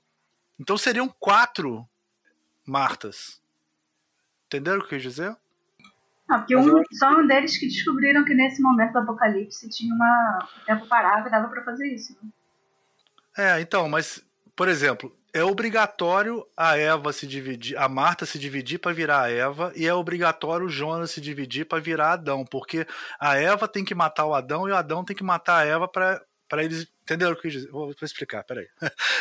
Os dois têm que dividir, o Jonas e a, e a Marta. Por quê? Porque a Marta, o Jonas mata o Jonas vira Adam e mata a Marta, não é isso? E a Marta, para virar Eva, tem que matar o Jonas. Então, se não dividir, não vai acontecer isso, porque ele não vai continuar vivo depois. Então, se isso acontece com os dois, deveria acontecer nos dois mundos. Deveriam ter quatro, não duas. Isso que eu tô falando. Mas pode ser que tenha quatro e a gente não vê. Né? A gente não vê esse resto dessa história. E ela morre bobamente, atropelada. Pode ser isso. Pode ser é. isso. É. Não, mas aí não acho que quando divide, quando ela ou entra ou ela sai em Bartos, eu acho que não cria outro mundo. É naquele mundo, é cria é naquele outro mundo. de acontecimentos, mas o mundo são sempre aqueles dois, do Adão e do Adam e da Eva. Mas se ela divide, se ela dividir Os acontecimentos dois... no mundo, ela não cria outro mundo, ela cria outro loop dentro do mesmo mundo. Não, não cria a divisão mundo, de mundos mas... foi do Tony, do Tony House quando ele tentou viajar no tempo no mundo original. Aí ele criou então, dois mas mundos. olha só, mas olha só, o Adam, naquele momento que tem o negócio, existem dois Adams naquele mundo. Porque Mas a quantidade um Adam... de Adams não, não, quer dizer que tem outros mundos. Que, assim, um, um não, Adam do mesmo mundo voltando tempo. Eu falei que se tem dois Adams no mundo, devia ter dois Adams no outro mundo também. Não, no outro mundo não tem nenhum Adam. Ele não nasceu, é. ele não voltou no tempo. Mas tem duas Cláudias. Sim, aí uma, uma delas morre, aí a do mundo do Adam fica se fingindo de Cláudia do então, mundo E tem duas Evas. Sim, mas não tem nenhum, não tem nenhum é, Jonas. O Jonas não nasceu. Não, não tem duas é, tem duas Evas mais jovens, né? Mas a velha só tem uma Eva. É, na verdade tem duas marcas, mas uma. Eva só tem ah. uma. Então, é. e um Jonas jovem morre também. Isso. Então, isso que eu tô falando. O Jonas, tudo bem ter só dois, porque ele tá no mundo só. Mas e quem tá nos dois mundos não deveria ter dois também? Não deveria ter quatro? Por que, que deveria ter dois? Não tem Porque, por... Os mundos não, são iguais. Os mundos não são iguais, mas por que, que só essas pessoas escolhidas que dividem em dois? Porque eles são os escolhidos. É, pois é. Tudo gira em torno de Adam De três personagens. É, e a Cláudia também, né? A Cláudia é, não se divide em dois, tem a Cláudia de um mundo e a Cláudia do outro. Não, isso. É, não, a, a gente não sabe. Uma delas morre. Cláudia, né? É, e aí se, e toma o lugar dela indo de um mundo pro outro. Ela não virou duas. É, eu acho que é o único personagem que, que se automata, né? Não, acho que não tem nenhum outro. Eu acho que o, aquele maluquinho da cara queimada, ele, ele se mata mais velho também. Não se mata na primeira temporada? O Robert? O que era criança que. que, que... Não é cara queimada, é o que, que a, o, o Helga. É, que, é, que bateu, é né? É. Então ele se mata também, eu acho. Acho que ele se mata. Mas é, de, é dentro de um mundo só, é. né? Não, mas isso que eu falei da divisão, eu tô falando o seguinte: se no momento do apocalipse acontecem coisas que podem é, duplicar pessoas, né? Tô falando fisicamente falando, não tô falando não duplica pessoas, ele bota as pessoas no, num caminho de acontecimentos ou em outro caminho de acontecimentos. Mas não cria assim dois caminhos. Já, os caminhos já existem, só fica mudando de um pro outro. Não, acho que duplica, sim, não. Eu tinha é. entendido que duplicava, não, só porque ele, como eles não, matam, como eles duplicam Jonas, só como eles matam Jonas para é. Eu acho até que foi uma solução de roteiro, assim, porque eles duplicam Jonas. Para não ter dois Jonas, eles matam um do Jonas. E também duplicam a Marta e matam uma das Martas. Quer dizer, o, o, próprio Adam mata uma Marta jovem, enquanto Isso. a outra que é duplicada envelhece, né, e vira a Eva. É. O, o que não é duplicado, que é um dos personagens mais interessantes, é o, o, filho dos dois, né? Que é que eles sempre andam juntos. Que obviamente não faz sentido aquilo, mas dramaticamente é do caralho. É do né? caralho. É do caralho. Mas é, acho que deve, o motivo é que tem um certo momento que tem que dividir, né? Que, que eles têm que fazer a, a, a usina funcionar ao mesmo tempo nos dois mundos para ter o apocalipse, né? Então vai o velho e o jovem para um lado e vai o, o adulto para o outro. É a única hora que eles separam os três, né?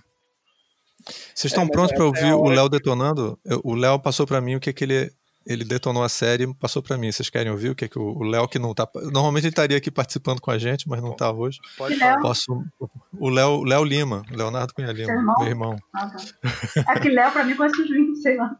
É, exatamente. Tem muitos, a gente tem muitos Léos. Infelizmente tem menos que a gente gostaria. Mas a. É... O Léo, cara, ele falou assim: o Léo Cunha Lima. Ele não gostou da série. Deve ser uma das poucas pessoas no mundo inteira, como um todo, ele não gostou. É, ele ainda não viu, ele só está assistindo porque a Dani, a esposa dele, adora e aí ele se sente obrigado a assistir. É, ele acha ela produzida. Tudo que a gente acha bom, ele acha bom, mas ele acha. Uma coisa que ele achou é que a série é muito presa na trama principal do Apocalipse e, ela, e ele acha que os personagens não são tão. É, não tem muita novelinha, como tem, por exemplo, Game of Thrones. Ele acha que é difícil montar uma série sem muita novelinha, sabe? Essa, a, desenvolver mais as tramas pessoais das pessoas. Ele foca muito mais na trama principal e isso vai cansando. Engraçado, eu acho que desenvolve bastante. Até eu, eu, eu acho. Assim. Não, Porque eu... é personagem até demais. É, eu, go eu gosto mais da parte de ficção científica do que da parte novelinha. Mas, mas deixa, eu só, deixa eu só colocar uma coisa pra gente ver esse ponto de vista dele. Eu acho a série cansativa para mim. Foi muito cansativa. Ah, tem que na segunda atenção, né? É, é, ela sempre, ela sempre. Mas não é só isso, ela, ela sempre tá, ela sempre tá em cima. A, a vida dos personagens não é tão importante quanto a trama principal. E a trama principal, além de ser cansativo você conectar, mas isso não é o que me cansou mais, não. É muito assim, você, você fica sempre em cima da perspectiva da, desse, desse problema deles. Eles não conseguem sair do determinismo. E, e se repete muito a história. A história, na, da, por exemplo, a segunda temporada, quando ele traz coisas novas, ele vai dúvida... repetindo a estrutura muito, muito, muito, muito. Não, mas assim. eu acho que essa dúvida, que é cansativo cara, isso. Essa dúvida, se, se for uma história de viagem no tempo não tiver essa dúvida, não presta, cara. É igual o Exterminador do é, Futuro. mas eu é, acho. No fate. Sabe como é que é? Sem destino. A gente sempre quer saber se o nosso destino tá. Isso é a coisa mais filosófica da história da viagem no tempo, que é a gente quer saber se o nosso destino está escrito ou se ele é só um acaso. É, é, não, eu sei, o problema não é, o problema não é a ideia da a ideia é ótima, nem é isso que ele estava criticando. É porque, e isso eu achei também, assim, cansativo você ficar sempre, sempre nessa coisa assim, ela não, você não deixa de descansar e ele repete Mas muitas é o que a Bárbara falou, ela é cansativa mesmo, é isso, é, é ah, eu acho essa, tanto que o cara que, que alugou a casa aparece nesse, nesse, você assistiu isso, Diego? O cara que alugou a casa, ele não assistiu a série, ele falou que, pô, não dá para assistir, que eu tenho que prestar muita atenção para conseguir entender tudo. E aí eu uhum. achei, ele assistiu só a primeira temporada, não conseguiu assistir a segunda ainda. E ele deve ter, deve ter mudado a vida dele, né? Porque ele tá vendendo a telha da casa agora, para quem. É qual das casas? A do Jonas? Da casa do, do Jonas, é. A casa do Jonas. O, o ator e, Jonas tem um milhão de seguidores no, não, no Instagram. O alemão, isso na Alemanha é coisa pra cacete, né, cara? é, não, é um ator alemão, cara. É o Jonas jovem, novinho. Porque eu vou te falar, é, porque uma coisa é o Jonas adulto, digamos, que nunca tomava banho, depois o Jonas não parou de tomar banho também, né? Aí eu pensava, gente, como eles são imundos. Aí eu não, é, você não sabe se juntos, hoje em dia, assim, normalmente os dois atores, pô, o Jonas adulto é bonito ainda. Ele nem parece, né? Porque tá sempre sujo, mas ele é um cara bonito. Mas é, não. não é muito, não gosta muito de banho, né? Em geral, né? é, uma, da, uma das coisas típicas alemães é que realmente não teve cena de banho, mas teve cena de chuva uma atrás da outra. Todo mundo é, falava na chuva, ninguém pensava assim, vamos falar lá dentro? Não. Começava a chover, ficava conversando do lado do carro, mas não andava no carro. E na primeira é. temporada o tempo todo e voltou na terceira a fazer isso também. Eu, na eu sua pergunta, será que, chuva... será que o Jonas jovem, né? o Jonas jovem, na maior parte do tempo, parece que ele tá vivendo um dia só da vida dele. Né? A gente não sabe Mesma direito roupa, quanto né? tempo. É, porque ele é, pode de repente é fazer dois dias. É isso. Pensando nisso, depois de revendo né, um episódio, eu revi algumas coisas pra, pra gente, antes da gente gravar. Tem, mostra o Jonas, é, que é o, o, desconhecido, né, o Jonas adulto, é, ele tomando banho uma vez. Sim. Quando ele chega no hotel da, da Regina lá. Ah, é a primeira temporada. É, primeira temporada. É, quando ele tá começando a aparecer, ele chega no hotel, e aí ele, ele pede o quarto, ele chega e ele toma banho. Eu acho que é a única cena que mostra. Oh, vou, eles, rever, eles não comem também, não. Eles não comem muito também, não. É pouco tempo. Eles devem ficar. A história da, de vida do Jonas, jovem, deve ser muito curta. Ah. Até ele morrer com a Marta matando ele, deve ser deve passar 15 dias. Agora do outro, ah, não. É. Do outro é a vida toda. E... e tem muita coisa nessa série, cara, que não é para explicar, né? Por que, que o cara tá queimado? Não, não, precisa mostrar a cena dele sendo queimado. Ele ficou não, não a cena dele sendo queimado. Não, só o braço. O braço. Só o braço. É, então, eu entendo que o braço, o braço mostra, é, é tipo, como isso aconteceu, entendeu? E ele isso. se queimou várias vezes. É, ele ah, se queimou várias vezes. Isso. Ele foi tentando durante 30 anos fazer a máquina funcionar e às vezes pegou na cara, às vezes pegou no braço. Ah, o Jonas, achei que estava falando do, do Roger, ele queimou a cara da criança. Não, não, não, não, tô falando do, do, do, do Jonas, quando ele. O Jonas adulto, para ele virar velho, ele ficou todo queimado, todo deformado. Ele ficou deformado provavelmente fazendo aquelas experiências de viagem no tempo. É, mostraram a primeira. É, mostrar que. Então tem muita coisa também que não precisa. É, que você não precisa é, explicar, né, cara? Não precisa explicar tudo, porra ter um final Ó, digno. Eu, assim. meu papel, então, aqui vai ser botar areia na, na, na, na festinha de vocês, então. Tá. Olha só, por que que precisava ter, então, a, tá muito positivo demais, eu tenho que trazer coisa negativa. Por que que, então, eles o Jonas precisava destruir é, e tudo foi construído pelo, por esse casal, né? O, o Adão e Eva. Por que, que o Adão precisava produzir o, o apocalipse para a coisa acontecer. Não. Cada um acreditava numa coisa. A, a, a Eva acreditava que o loop devia continuar eternamente e o Adão queria escuridão, Oblivion. Como é que fala Oblivion? É, obli, é, Oblivion. É, tem uma palavra, é a. Como se fosse aniquilação total. Não é aniquilação, é, é o nada, é, né? Esquecimento, é o nada. É, o Oblivion ele queria é o Dark. Ele queria o é, nada. Ele queria o Dark, ele queria o nada, mas é, é mais do que o nada, né? Porque o nada ainda é uma coisa. O Oblivion é o esquecimento, é, deixar, é, é a não existência.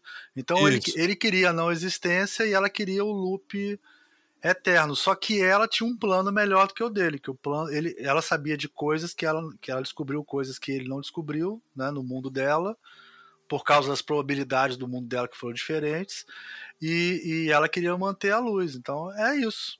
É isso. Os e dois estavam errados. Você fica falando mal de Supernatural. Isso foi muita citação de Supernatural. Também tinha a, a, a, irmã de Deus que queria destruir com tudo, e Oblivion. e Deus querendo a luz. Então você não sabe que Supernet é bem melhor do que você imagina. É verdade. Fica aqui essa verdade, tá? Eu vou assistir as 25 temporadas de Supernet só por causa dessa cena da Irmã de Deus. Cada temporada com 45 episódios. 45 episódios. A Irmã de Deus é um conceito novo pra mim, curti. Cara, não, tem tudo no, no Supernatural. Eles, Deus é, começou em Deus, depois foi só aparecendo mais paradas, assim. É, vocês acham que vocês tipo... são mas vocês não veem a melhor série, cara. Tipo, Deus e o Diabo já tinha resolvido na quinta temporada. Da quinta em diante, eles foram inventando outros seres mais poderosos que Deus e o Diabo, entendeu? Caralho! Foi foda. Foi foda. É, eu não acompanhei é, Mas assim, e, então, peraí, mas eu só entender. Mas ele, ele, é, ele achava que mas se acontece a, explo a explosão. Não, porque ele achou é que, que quando matasse. O que, qual é a origem? A origem, na verdade, é o filho que ele tem com a, com a Marta. Então ele, ele achou que quando ele sequestrou a Marta e matou ela na máquina do tempo lá, tinha acabado tudo. Aí ele viu que não acabou. E na uhum. verdade ele estava só cumprindo o plano da Eva, que é a Marta mais velha. Tá, ele então só... isso, já, isso, isso eu tinha entendido, rapidinho, desculpa só para acompanhar. Isso eu tinha entendido, que de fato ele estava querendo destruir ela, ele achou que destruindo ela dentro da máquina do tempo, antes dele nascer, ele estaria destruindo antes a pessoa. o filho dela. Antes filho dela. Estaria nascendo a própria concepção de tudo. Aí, e não acabou. Então qual era o plano da outra, da, da Eva? Manter o loop eterno. Ela achava que o mundo só podia existir desse jeito. Porque é o que ela queria. É o que ela acreditava. É muito filosófico isso, cara. Você acredita em quê? Que tudo vale a pena para ser vivido? Mas não, mas ou é melhor é... para não viver? É uma questão filosófica. Mas não é só. Não, peraí. Não é, uma, não é só uma questão filosófica ali. Aquilo tudo é para poder eles é, lidarem com aquela situação, tem um lado prático. O dele eu até entendo, agora o dela, eu, assim, é só porque ela acredita que é uma religião pura, não é, ela não porque, me pareceu. Não, é porque ela quer salvar o mundo dela, esse, esse é, o, é... Ponto, é o argumento desde o começo. Ah, ela não quer que o mundo ela, dela desapareça. Ela não quer seja... que o mundo dela desapareça, exatamente. O, ah. e, e o, a, o momento. Não só o mundo dela, o filho dela, porque ela teria que sacrificar o filho dela, e uma mãe não sacrifica o filho. Ah, isso faz mais sentido. Isso já mais, faz mais sentido. Tanto que tem um certo momento que ela encontra o filho e se emociona e fala: então, esse é seu filho, ele é a origem, dele depende tudo. Na verdade, o filho é que devia ficar viajando pelo tempo para fazer tudo funcionar. Eu entendi isso, pelo menos. Assim. Mas ele faz, né? É que é. a gente só. A gente não viu antes, a gente não viu ele fazendo antes, né? É. Ele é que vai resolver, ele entrega o. Ele é que consegue construir a usina nuclear, né, entrega os documentos para construir a usina nuclear. Ele é tipo um agente do tempo que faz tudo funcionar, né? Na verdade, ele é que é o que é a origem de tudo. Mas Agora, eu... gente, icono, iconograficamente também a, a, cena é foda. Tem várias cenas fodas, né, cara? Tipo, que relacionam eles com anjos, né? Que fala de, de, da mitologia católica. Assim, ah, tem, tem uma. É, os, quadros, os quadros diferentes, né? os quadros, é. É, aquilo são duas, duas pinturas do Jura, lindíssimas, né? Não é Jura, tá... não, é outro cara. Eu, eu vi quem era. Não é, é o Jura? Na, na, verdade, eu também fiz a, essa pesquisa. Eu também achei que fosse, porque não, mas é, é, é época do Jura. É. O, é. o, a, a, o que fica no, no Sic Mundus, né? Chama A Queda dos Condenados, do Rubens. Sim. Rubens. É, e que é aí de 1620, mais ou menos. Que é os, os corpos lançados ao inferno pelo arcanjo Miguel, que segundo meus anotações. Que é o mesmo nome do, do, do, do pai do Jonas. É, é, é verdade, eu não tinha me ligado. É. Até porque eu li em português, né? Se eu tivesse lido, se eu fosse igual a Bárbara e tivesse lido o verbete da Wikipedia em alemão, teria dado certo. E o, e o outro quadro que fica na Eva é do Lucas Kranar, aí sei lá, como meu, não sei como pronunciar isso também. E ele fez muitos quadros de Adão e Eva, e esse especificamente, o que aparece na série, ele tá no Museu de Belas Artes de Viena. E ele ah. é de entre 1510 e 1520, assim, dessa época, o, o quadro. É, você vê que um é, é um, é um pré-renascentista, né? O outro já é renascentista, né? Você vê essa diferença, né? Aí Sim. dá para interpretar várias é coisas disso, né, cara? Genial, né? Isso é genial, né? Dá para interpretar muita coisa disso. Né? Quer dizer, o pensamento renascentista é mais voltado para ciência, lá o quê? O medieval, né? Tem toda a coisa mágica. Pô, é foda, cara. Tá? É um. É, tem muita coisa legal. A morte do Iona, jovem, ele morre no meio né? Das duas famílias dos dois mundos e, e, e formam duas asas, né? De, de anjo nele, né? Então ali já estava mostrando que ele seria um dos anjos, né? Da, da história. E quando ele salva o filho do Tannhaus, o filho do chama ele de, de anjo, né? Os dois de anjo, né? Ele e a Marta, né? Dizendo que eles. Ou a esposa, não me lembro bem. É incrível, cara. Agora, o mais legal, essa coisa iconográfica eu acho incrível e a coisa de amarrar a história através de um roteiro onde todo mundo é pai de todo mundo, nessa terceira temporada foi um orgasmo, né? Tipo, na hora que você via que o pai do Jonas, quem era o pai do Jonas, quem era a mãe do Jonas, né? Não, Jonas não, desculpa, do Noah, né? É, aquela cena foi foda, que você viu que o pai do Noah é o. Qual é o nome dele, cara? É o melhor Bartos. amigo dele. É o. Hã? Bartos. É Bartos. Bartos Bart que fala. Bartos. É. Bartos. Bartos. É, é Bartos. É Bartos. Não sei como é que fala. Como é que fala, Barba? Bartos. Imagina que tem um, digamos, um hum. G, G no final. Bartos. Bartos. E aí ele é o pai do Noah, né? E o Noah é pai da Charlotte, que é mãe da filha dela. Porra, mãe da mãe dela. Ela é mãe da mãe, da dela. mãe dela. É, é filha é da filha dela. É, é, mãe da mãe dela e filho da filha dela, com o Noah, que é filho do Bartos. Pra tomar banho, cara. E ainda tem a mãe do Noah, né? A menina que aparece no futuro apocalíptico e volta no tempo para ser mãe do Noah. Que tem um nome também indizível, né? Sija, Sija, né? Um nome não assim. lembro, ela é muito coadjuvante. Como é que é o nome dela? É, Menina do Apocalipse. Acho que escreve S-I-L-J-A. Cília. Cília. Cília. Célia, tipo Célia. É. E, e ela é a mãe do Noah, e ela volta no tempo só para ser mãe dos dois, né? Do Noah e da irmã da. Pô, aliás, fala que não tem novelinha, cara. A melhor novelinha é a irmã do Noah com a mãe da, da Cláudia, cara. Fiquei muito triste pela mãe da Cláudia que termina lá sem a namorada, porque o marido traindo ela com a Hannah. Ah, ela fica sozinha. E né? ela é se apaixona mesmo pela Pô, várias novelinhas, cara. Tem várias É, mas acho que não, não, a novelinha. Eu, assim. Se isso é um problema ou não, aí é outra discussão. Mas tem, não, não é tão focada. Eu acho que é uma história que ela é, a trama é muito forte. Se fosse um filme só, não, a gente não, eu não teria sentido esse cansaço, porque num filme é. inteiro não. Isso é uma coisa que eu acho também. Eu acho que se Dark fosse um filme, ia ser foda demais, cara. É. Mas eu não sei se dá tempo de entender também, né? Não sei. Aí não daria pra ser uma história tão complexa. Eu acho que as repetições são necessárias. A gente tem que ter uma certa redundância pra gente conseguir. Pra você conseguir entender, coisas, né? É. É, acho que verdade. num filme a gente ia sair sem entender. É, é daria, eles poderiam fazer, eles poderiam fazer uma trilogia, podiam ser três filmes, daria para fazer é. tranquilo, assim. É. Porque essa ideia num filme seria sensacional também. Sensacional. E ele, acho que ele fecharia com menos cansaço no filme. Mas, Mas assim. De cansaço, Ricardo, fala a verdade, você tá é velho, cara. Que nem eu. Não, isso com certeza. Tá velho, com certeza. Tá não, eu acho tá que a culpa é sempre minha mesmo, é. assim, eu acho. Assim. A gente tá mas velho, o... a gente dorme. É isso, mas eu vou dizer pra você o seguinte: eu dormi, eu dormi. É normal da sua idade, isso, entendeu? É normal da claro. Você dormiu vendo Dark, então? Não. Eu durmo tudo, Bárbara. Eu durmo vendo tudo. Aí não dá pra entender nada. Você perde um minuto e já era. Então... Não, mas aí que tá. Eu não, eu não. Bom, aí cada um é de um jeito. Eu durmo, depois eu acordo e volto para onde eu perdi e continuo assistindo, assim. Eu não... Mas eu ah, posso eu, pular eu... um episódio, depois eu volto e assisto de novo. Eu não me incomodo não, cara, com isso. Um episódio de Dark, volta aí, tá tudo bem? Tá tudo bem? Eu assisto de novo, é. Não, eu termino de assistir o outro, depois eu volto. Eu não.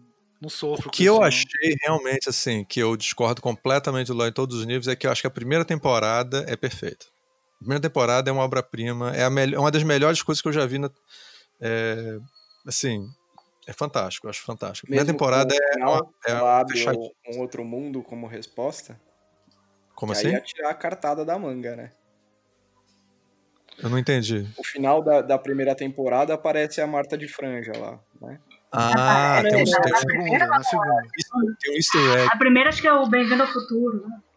É, é, é, a, a primeira é o, é o, Adam, né? Que ele é. Não, gente. Na, não, na primeira é a Charlotte. A Charlotte é, termina. Ah, prim... Não, tá. a primeira termina com o encontro do. É quando. É, é quando o John encontro... vai pro futuro, gente. Isso, isso.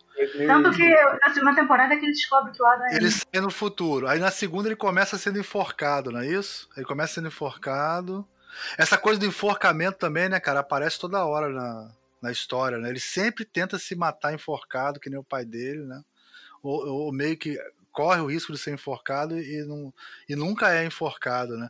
Aí depois explicam por quê, né? É, o Noah explica para ele que ele pode tentar se matar quantas vezes ele quiser, que sempre vai acontecer alguma coisa para salvar ele, porque ele não pode morrer naquela linha do tempo que ele tá, né?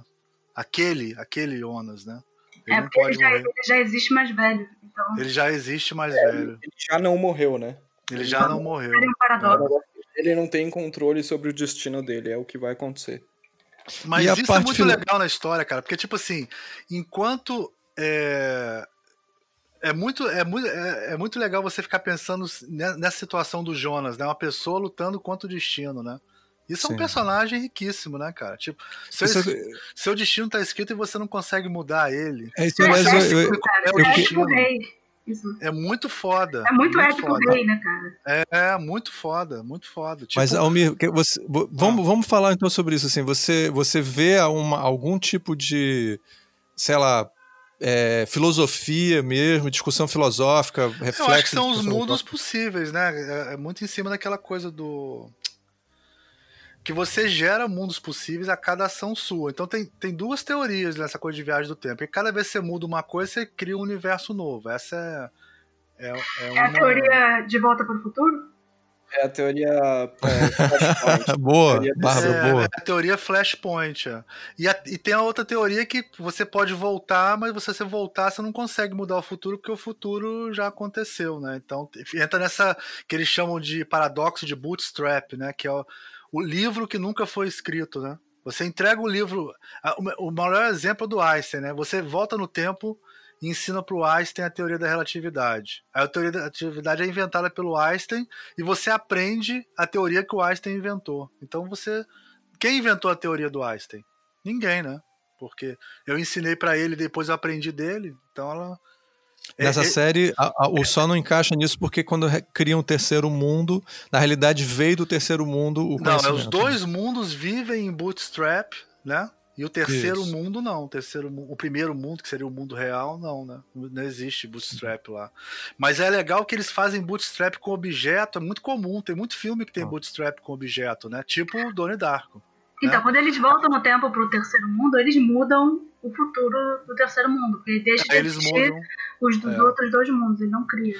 É de volta ao futuro. A é. gente não sabe, né? A gente não, não sabe, mas, mas acho que sim. É, é pode ser que esse outro mundo. É de volta para o é. futuro e os mundos é. criados não são. Eu quero que seja isso também. Para mim é a melhor é, explicação. Mas você, pode, você pode dizer, por exemplo, que existem infinitos universos e nesse universo gerou outros dois universos, mas que podem ter outros universos que estão em bootstrap, e cada universo vai ter a sua regra. Então, se, se, você, se você falar se tiver outra temporada, vai acabar com a série, cara. Não, não vai ter não temporada. Esse universo, não, não, pelo amor de Deus. vai virar Lost essa porra, por favor. Vai ser Stranger é, Things, cara. Mas o que, o que eu ia falar que é legal é que eles fazem bootstrap com gente, cara. Isso é foda, cara. Você ser filho da sua mãe, isso parece um, um, tem um filme, tem um livro do Heinlein que é isso, né? Que é o cara tá no futuro, ele volta no passado, é... ele volta no passado e volta pro... aí volta no passado o homem e encontra com uma versão dele mulher e engravida a mulher e quando nasce é ele que nasce. Tem uma história do, do Highline que é assim, quer dizer, você é pai e mãe de si mesmo. É uma história muito doida de ficção científica. E o Dark tem isso, cara, que você tem umas coisas super loucas, né? De, de você conseguir fazer a mãe ser. Como é que você falou, Bárbara? A mãe ser. Ela é mãe da mãe dela.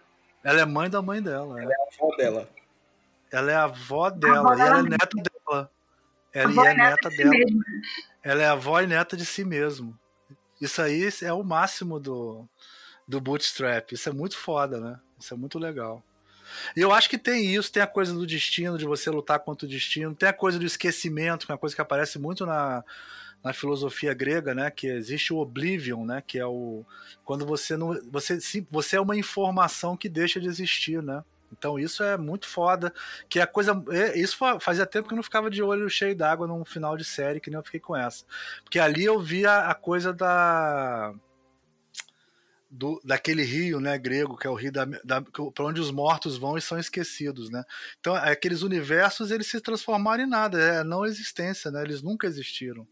É, um, é, o, é o Oblivion Que é também o, o, objetivo da, do Nirvana, né? O verdadeiro Nirvana que você é... chega quando você tem todas as suas reencarnações até você realmente deixar de existir mesmo. É. Você parar Agora, de ter o samsara. Quem é né? espiritualizado né? vai ver outra coisa, né? Quem é espiritualizado vai ver reencarnações, vai ver você encontrando com a outra encarnação. Não, mas, mas eu acho que tem. É bem, eu devo ter falado um montão de besteira aqui, porque eu tô falando sem parar pra pensar sobre isso. Você falou, eu me lembrei. Mas assim, tem essa ideia de que a, a não existência é o paraíso. É você conseguir. Porque se você acredita, por muitas milênios, as pessoas ficam acreditando que existe o uma você vai para você vai para o purgatório ou você vai ser reencarnado numa vida pior porque você teve pecado o seu sonho é deixar de existir né? Você parar de sofrer parar o sofrimento. Você, toda a filosofia dessa coisa budista está em cima da ideia de sofrimento. E a vida desses caras é um eterno inferno né? Eles estão sempre sofrendo. Mas esse é o objetivo do Adam né? Ele é. quer Exatamente. ele quer que tudo acabe. É isso e o, é o, o e na boa, o paraíso deve ser uma merda, né, cara? Imagina você viver eternamente num lugar onde tudo dá certo, cara. Não tem como ser bom o paraíso. É chato né? pra caramba. Pô, deve ser muito chato, né, cara? Deve ser muito chato. O, o, outra coisa também nessa te última temporada, maluco, é que os atores desidrataram de tanto chorar, né? Eu nunca vi tanta choradeira no Cara, eles sempre estão com lágrimas nos olhos. Estão chorando assim. o tempo inteiro sem parar, maluco. Como é que consegue aquilo, cara? Não sei, cara. Deve Você viu a, a, entrevista que a Carol Moreira fez com o Jonas e com a Marta? Eu não vou lembrar o nome dos atores agora. Não vi não, não vi não.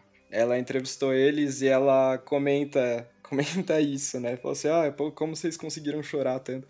E aí eles falaram que é engraçado, porque tinha toda aquela tensão das cenas e tal, mas quando parava de filmar, era eles rachavam o bico, eles se divertiam, eles. Então tinha um, tinha um contraste de emoção muito grande ali no, no set. Era, um, era uma coisa muito louca. Eu, eu só uma coisa que eu achei filosófica aí, que bizarra que me ocorreu quando estava vendo o seguinte: eles estão trabalhando com. Eu achei ela meio. Sabe essas críticas pós-modernas que tem, que a gente acaba estudando nas pós-graduações aí? Que é a ideia de que você tem na realidade você tem os dois tentando controlar o mundo e a natureza, né? E para isso eles precisam. Tem uma hora, inclusive, que aquela. Como é que é o nome dessa personagem que resolve tudo? Vocês estavam falando agora? Cláudia. É, Cláudia. A Cláudia. Quando não, quando não resolve o universo, né? Quando na realidade o, o Adam não consegue destruir tudo, ela aparece e explica tudo para ele diz: Ó, oh, agora você, eu, eu, tive que ver você Sim. fazer todas as suas merdas, agora vamos consertar tudo.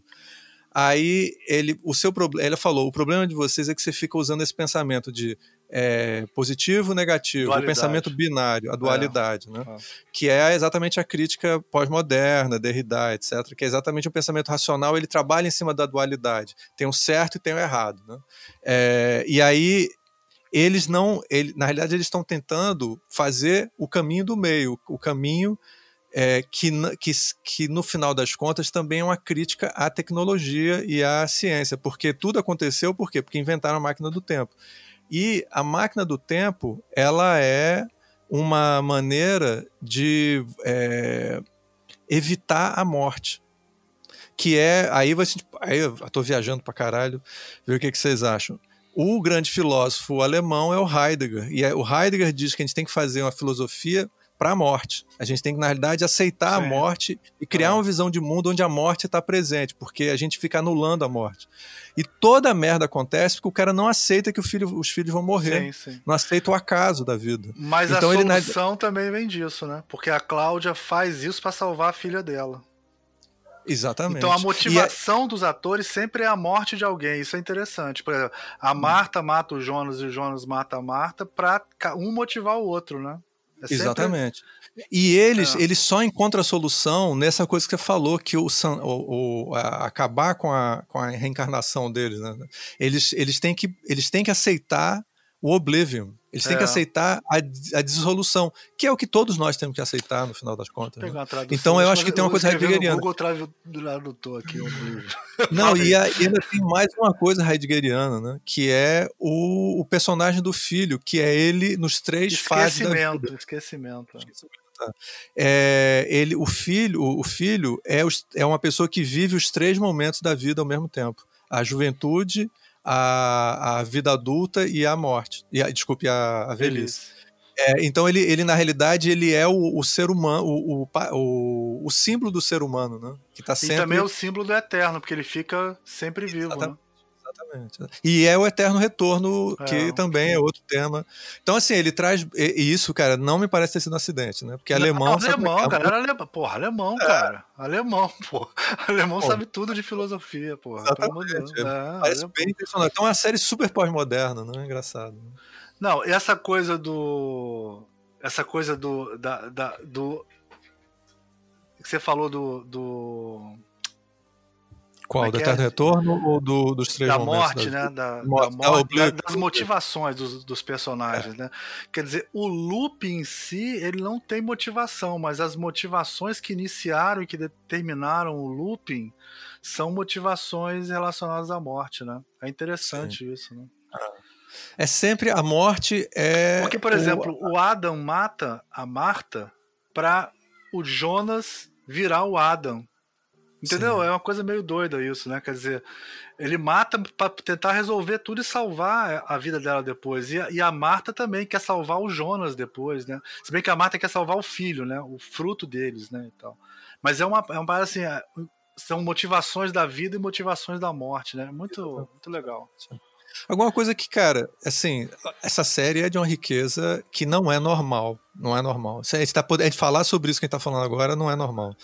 Agora, aquele finalzinho do túnelzinho, que, assim, cara, filosoficamente tá tranquilo, mas assim, eu acho esteticamente aquilo é tão fora do, da estética da, da, série que me incomodou muito, me tirou, sabe? Eu tava assim, aí de repente virou um túnelzinho, cara, ficou uma coisa mais mística. Né? Odiei esse túnel, odiei com o, o Tieto túnel é, também, ele é o túnel que tem dentro da caverna, só que de luz. É, também acho fraco. Você comparar com, sei lá, com 2001 Odisseia no Espaço, né? É, Não, muito 2001. Virou série o que, que, você achou, Bárbara? Virou série coreana. É. E olha que eu adoro série coreana, mas eu, na série coreana eu espero esse tipo de coisa. Não dá que... É. Por que botaram a Coreia agora? Eles se vendo criança, sabe?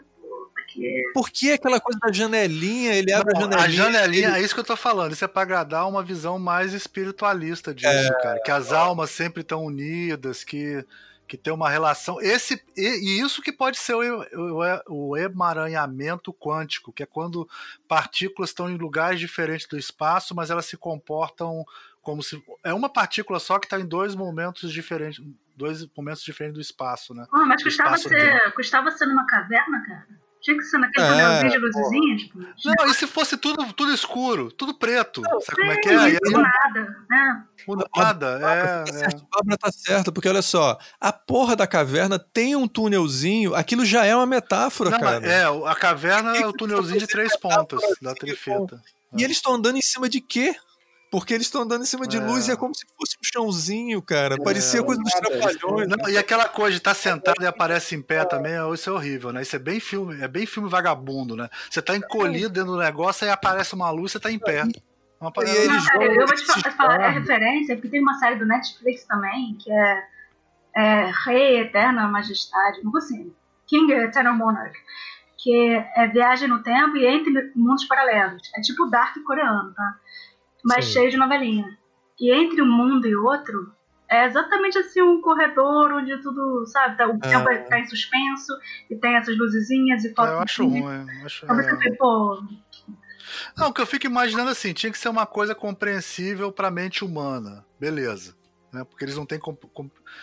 Digamos, o, o, espaço entre os universos tinha que ser uma, uma coisa. Comp... Seria como a fenemo... Fe... fenômeno. Fenomenologia? É, fenomeno... fenomenologicamente. Fenomenologicamente. É, como, como fenomenologicamente o ser humano consegue aprender aquela, aquele, aquela, aquela experiência, né? Então tem que ter alguma relação com o nosso. Porque na verdade aquele é um lugar sem dimensões, né? É, é um lugar adimensional, né? Sei lá porque é entre universos e tal. Mas, pô, tem tanta maneira, maneira legal de representar isso. Matrix mesmo, botava uma mesa com as pessoas, entendeu? Qualquer coisa, né? Quer dizer, quando você está num espaço onde você não entende, a sua mente tenta fazer você entender aquele espaço. Aí colocar dentro do warp do. É me lembrou aquele warp do Jornada nas Estrelas, porra. Aquele negócio. Como é que é? É. Nunca. É.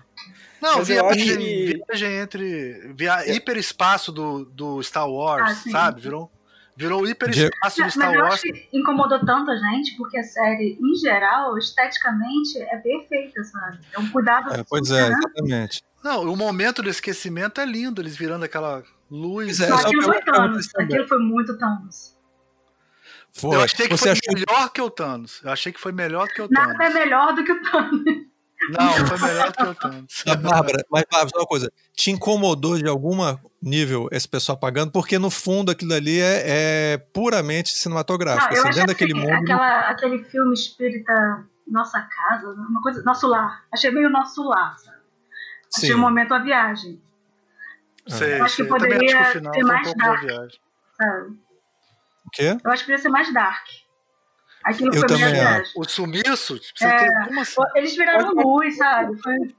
Ali ele é, ele é mais bonito, né? Ele é uma coisa assim que é, bonito no sentido de, tipo, que vai. Tanto que ele termina naquela cena super agradável, digamos assim, né? Então eu acho que esse brilhinho, eles virando aquele brilho, é toda uma parte que você ativa, assim, foi né? Foi as pessoas chorarem, né? Foi para as pessoas chorarem. É, é, talvez, talvez. É, eu, acho que foi feito, foi feito isso que o Diego falou. É uma coisa para levantar já, uma coisa tão dark. Vamos dar uma levantada. É, eu acho que isso foram os produtores americanos que mandaram os alemães fazerem isso. Alemão é, não faria isso, não. Exatamente. Vocês queriam concordo. ver o quê? Tipo a carne dissolvendo, depois o osso?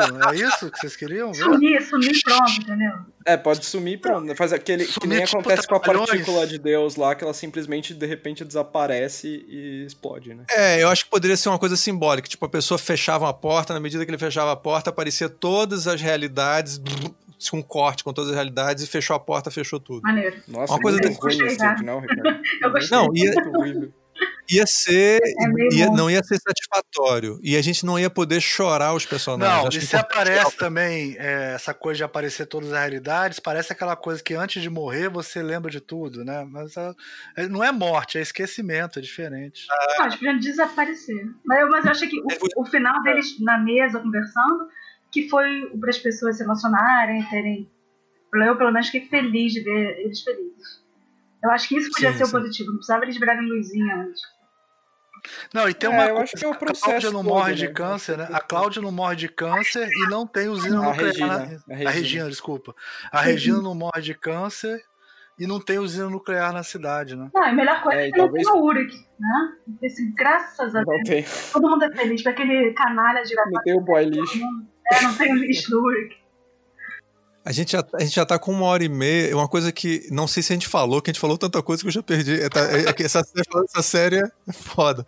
Mas assim, o Diego, você logo no início você falou que, na realidade, o final é um loop pro começo da série. Eu não sei se eu concordo totalmente com isso, não. Não, Fala. eu não acho. Eu falei que o que eles falam, né? Eu, eu achei, antes de terminar de assistir, eu achei que ia terminar no primeiro episódio. Eu achei que ele ia Sim. dar o loop, assim, sabe? Sim. E faria sentido. Talvez fosse meio frustrante, mas acho que faria sentido. Mas não foi o que aconteceu, né? Eles conseguem quebrar o loop no fim da série. Não, mas até voltou pro primeiro episódio no começo da terceira temporada, né? Só que no mundo da Eva. Que aí era Isso. aquele primeiro dia que eles vão, né? É, eles fizeram ah, não, sim, sim, mas, mas, pode ser uma coisa, talvez não exatamente assim, sabe? Mas de repente o Jonas se vê falando com o pai dele, sabe? Um terceiro Jonas, alguma coisa assim. Mas também não importava, assim, era só uma coisa tipo, ah, eu acho que vai terminar no começo. Eu mas acho que eles jogaram um terceiro Jonas dizendo que ah, o filho da, da Hannah vai chamar Jonas, né? Então acho que tem isso para ficar com essa coisinha, é. Essa...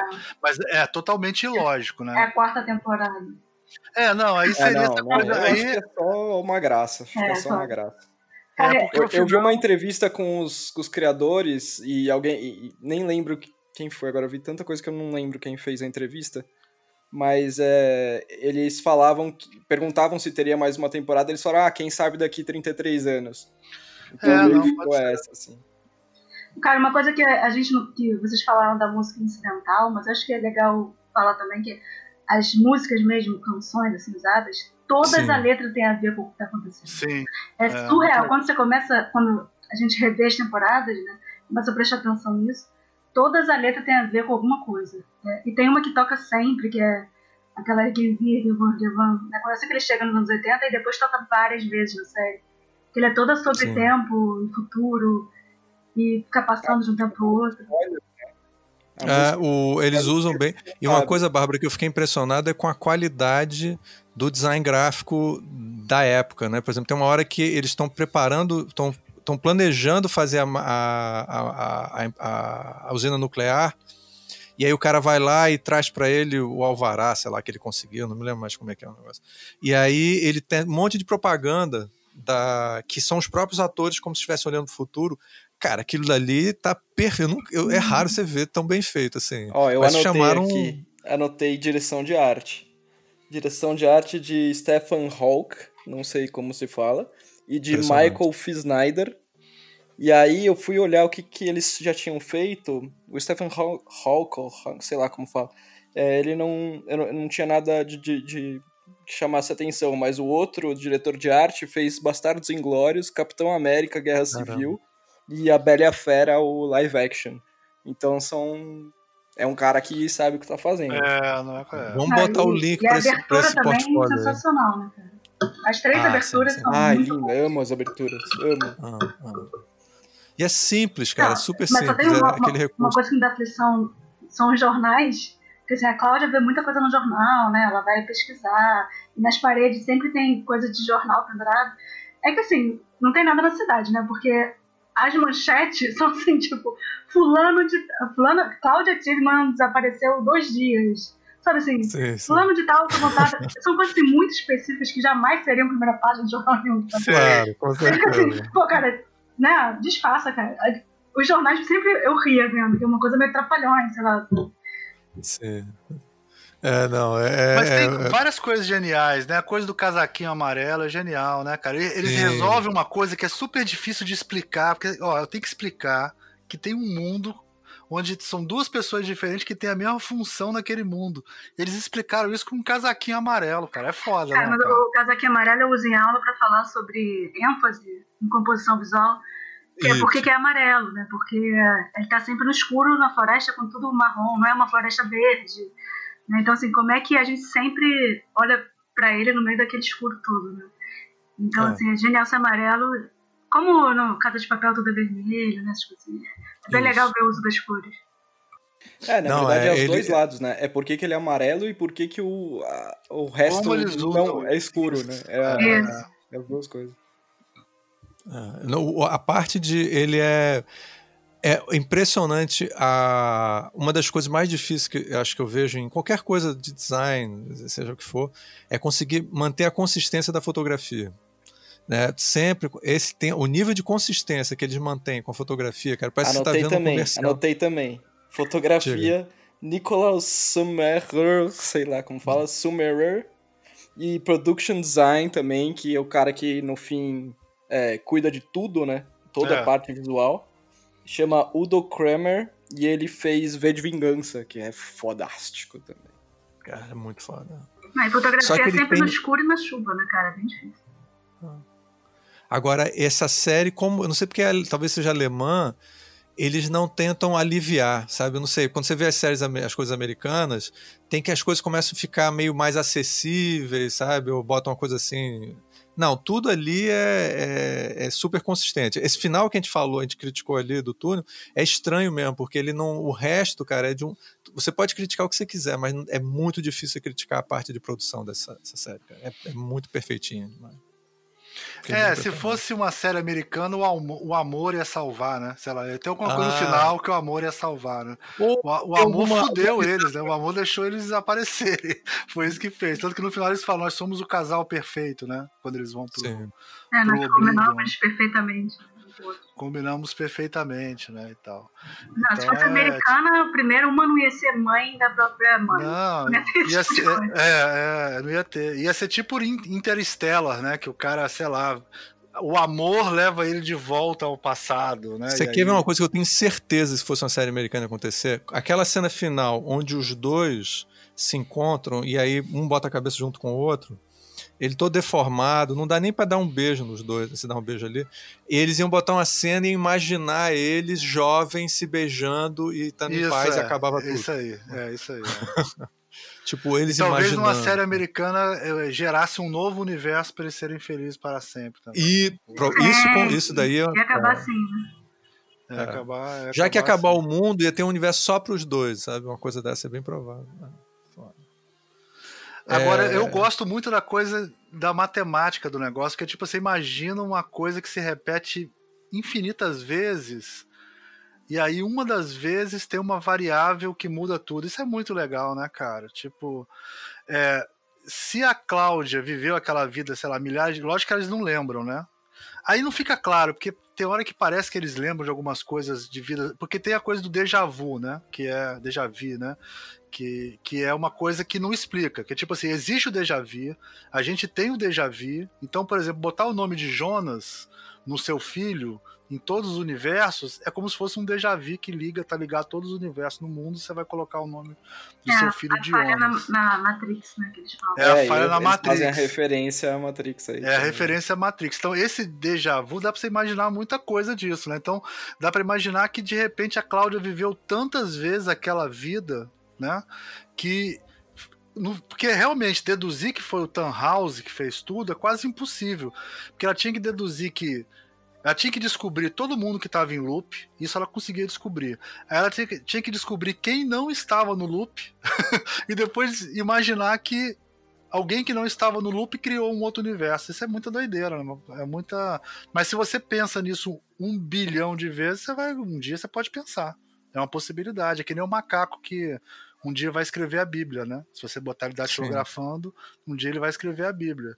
Então é, é, essa essa noção do tempo eterno, né, infinito, que às vezes dá um Big Bang, gera o Big Bang, um novo universo. Isso é sensacional. É muito é, legal. É, mas, mas também não é tão complexo assim, porque é exatamente o enredo do Dia da Marmota, né? O... Sim, é, Doutor Estranho também, né? Doutor, Doutor Estranho. Estranho. É. Doutor Estranho também faz isso, assim. Mas é legal a eu maneira que eles uma dúvida, Ricardo, já que, você, já que você puxou isso, porque eu também pensei isso com a minha namorada aqui. O Dia da Marmota foi o primeiro filme a fazer isso? Porque ele sempre é a referência, ah, é o que todo mundo sempre Cara, pensa. eu acho que é o primeiro. É, eu me lembro quando eu vi. Eu, eu me lembro. Ó, uma coisa que eu não vou esquecer é tá no cinema eu sou velho bastante, Diego, para estar tá nessa experiência. Tá no cinema e aí ver o trailer. Quando terminou o trailer, eu saquei o que, que história era aquela. É, aí eu falei, cara, isso é uma história completamente surrealista. Que porra é essa? Eu nunca tinha visto uma história uma daquele dessa. tipo. É. A ideia é completamente é, ficção nova. Ficção científica tem, né? Ficção, livros ficção, ficção científica, científica tem tudo. Não, livro de ficção é. científica você vai encontrar todos esses cenários que você puder imaginar. Toda semana eles bolavam uma coisa diferente. Dos anos 50 até os anos 80, eu acho que eles devem ter bolado todos os cenários que você puder imaginar. Dos anos 40 até sempre foi uma época assim, que escreveu muita ficção científica todo dia, lançando historinha e tal. Então não tem jeito. Mas no cinema, eu não me lembro ter visto uma história assim, né? É, e demorou muito tempo para os caras começarem a explorar esse, esses cenários é, mais e complexos. E as pessoas ficaram alfabetizadas para isso também, hoje em dia, né? Se, isso a, Bar... você... ah, a Bárbara tá certa. Quem realmente alfabetizou sobre viagem no tempo é, é De Volta ao Futuro. Não foi nem o de Exterminador do Futuro, foi De Volta ao Futuro, eu acho. Ah, sim. De Volta ao Futuro é, é que trouxe uma gramática pra gente, assim que faz a gente e... pensa, entender, né? É. Entender essa lógica, né? Mas aí eu acho que ele. Ela... É bom, acho que não, não. Acho que nem cabe comparar, mas acho que talvez seja de um jeito bem mais pop, né? São coisas que a gente tava falando, sei lá, um filme americano, assim, talvez. Ele é bem mais digerido, assim, vai. Não gera tanta discussão como a gente tá a 1 hora e 46 aqui. É, tem um do Tom Cruise também, que é alguma coisa do amanhã, só que tem que ficar voltando, tentando mudar também no mesmo dia. É. Que é ele, ele com fica... a Emily Blunt. É. Esse é um livro também, esse é um livro também. É um esse é, livro. É, é, bem o dia da marmota, mas tá tentando mudar as coisas, tentando mudar as coisas. Só que ele lembra, né? É. O lance é que ele lembra. Não, mas o dia da marmota também. Aliás, como é que é o nome? Do... Não é esse o nome do filme, gente. A gente tá falando nome em inglês. Como é que é o nome do filme? Feitiço do Tempo. Feitiço, Feitiço do Tempo, é. Feitiço do Tempo português. É. É, o... no, no, no Dark, as pessoas, teoricamente, quando nascem de novo, não lembrariam do que da vida anterior, né? Quem é pai de quem. Ali, aliás, uma, a gente que tá falando de filosofia e disso de tentar tá, se lembrar, é legal recomendar a série The Good Place. Também já, já concluiu, tem no Netflix, que é sobre filosofia, e eles também ficam vivendo várias vezes, enfim, refazendo a realidade. Vale a pena. E, e elas são temporadas curtas, eu acho, né? São, o, são bem é curtinhas é e o episódio é curto também. Assim, Tem o Boneca Russa também, que é muito bom. Que é tipo o Dia da Marmota também, que ela acorda todo dia no mesmo dia. E. Da Natasha Leone. Né? Episódio... Né? É, então. Tem uma temporada só, não sei se vai ter outra, mas é, é muito bom, é muito engraçado. Muito engraçado. Ela morre e acorda no mesmo dia. Assim. Todo dia Almir, ela morre. Tem, temos um programa, estamos aqui com quase duas horas. Esse foi o programa mais caótico que a gente já gravou em todos os tempos. Mas a série, cara, essa série, ela ela te leva para muitos lugares diferentes, cara. É difícil seguir uma linha de. É, acho que a gente a já tinha até falado que tem que ser assim, tem que ser bagunça. Senão...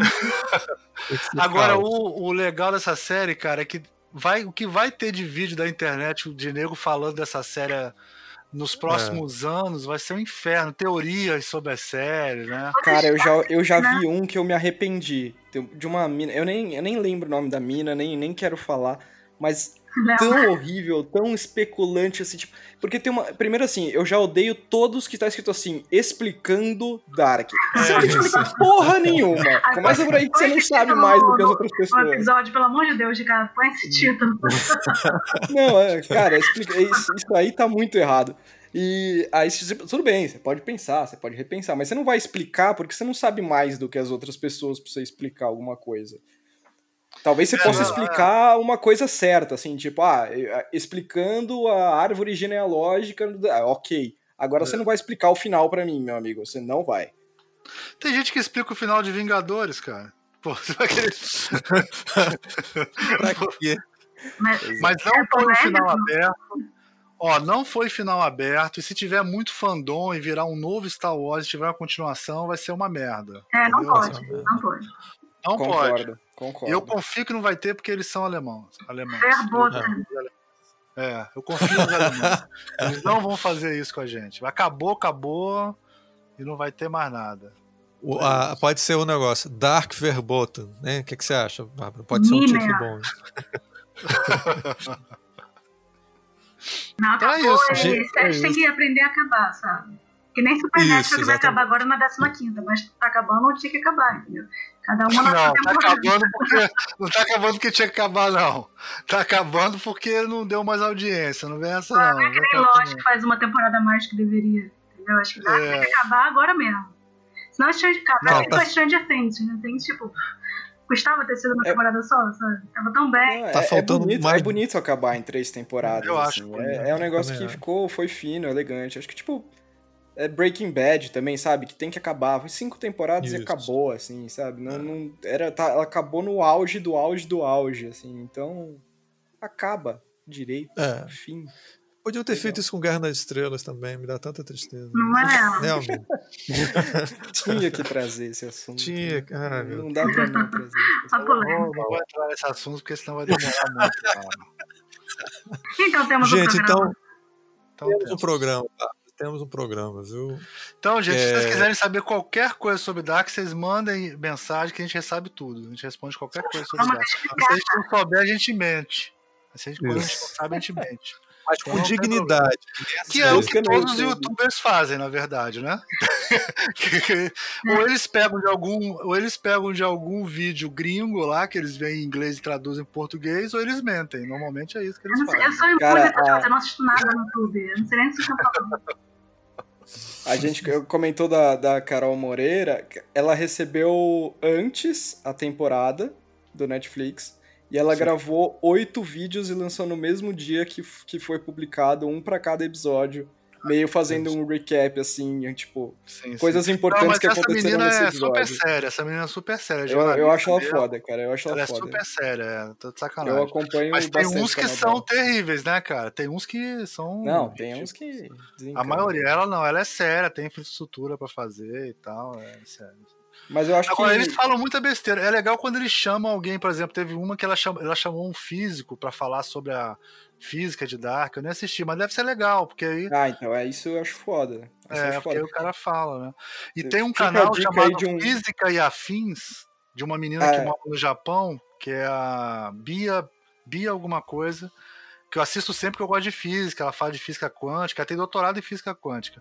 E ela fala um, ela faz um de física detonando a física de Dark, que tudo que a física de Dark é toda fodida assim. Então, é, é maneiro de assistir também, assim, não tem nada a ver. Ah, mas normal também, né, cara? É filme, não é, não é real. É, é, mas eu, eu acho que um, um, tem um outro também que eu, eu costumo ver. Nem, nem foi falando sobre Dark, assim, mas tem um que chama Ciência Todo Dia, que é, é muito básico, assim, é um canal de física básica, tipo, para, para seres humanos conseguirem compreender. E eu acompanho bastante também, e ele fala sobre. Já falou sobre o paradoxo de Bootstrap há muito tempo atrás, nem foi por causa de Dark. Sobre o gato de Schrödinger também já tinha falado há muito tempo atrás. Então é, é, um, é um canal legal também. Bem pra, oh, é bem pra estudo, bem pra quem tá no colegial, assim, então a pessoa é muito Não, clara, é porque eu fiquei sabe? imaginando, eu tipo assim, não, na, na, pô, a terra do Einstein, né? Eu falei, não, então todo mundo conhece esses conceitos básicos de. Básico, né? básico. Conceito básico de física quântica, nem existe isso, né? Mas aí. Alemães, acho que todo alemão sabe Mas não, na verdade, eles é, fazem é a novelinha. quântica, é, é mecânica quântica, quântica certo, certo. Quântica é mecânica quântica. É. É, e aí ele vai, e, e, aí eu falei, é, então todo mundo sabe, porra nenhuma. Em Dark eles fizeram a novela e eles, e eles pegam só os nomes e usam aproximadamente como funciona, né? Não precisa ser. Porque senão não dá pra fazer uma história, né? Não dá pra contar uma história. É, mas aí tem uma cena que eles explicam o, o gato de Schrödinger, né? O Townhouse. É, eles explicam. Sim, é o, começo da, o começo da terceira temporada. Pois é, mas o gato. É, então, mas o gato cara bem Então eu gosto, mas não é o que acontece na história, né? Eles dividirem em dois não é o gato de Schrödinger. Eles estão explicando só a condição de ser ou não ser uma coisa quando você não observa, mas não tem a ver com o que aconteceu, com o fenômeno que aconteceu. É, eu achei assim, eu achei que ficou bem feito.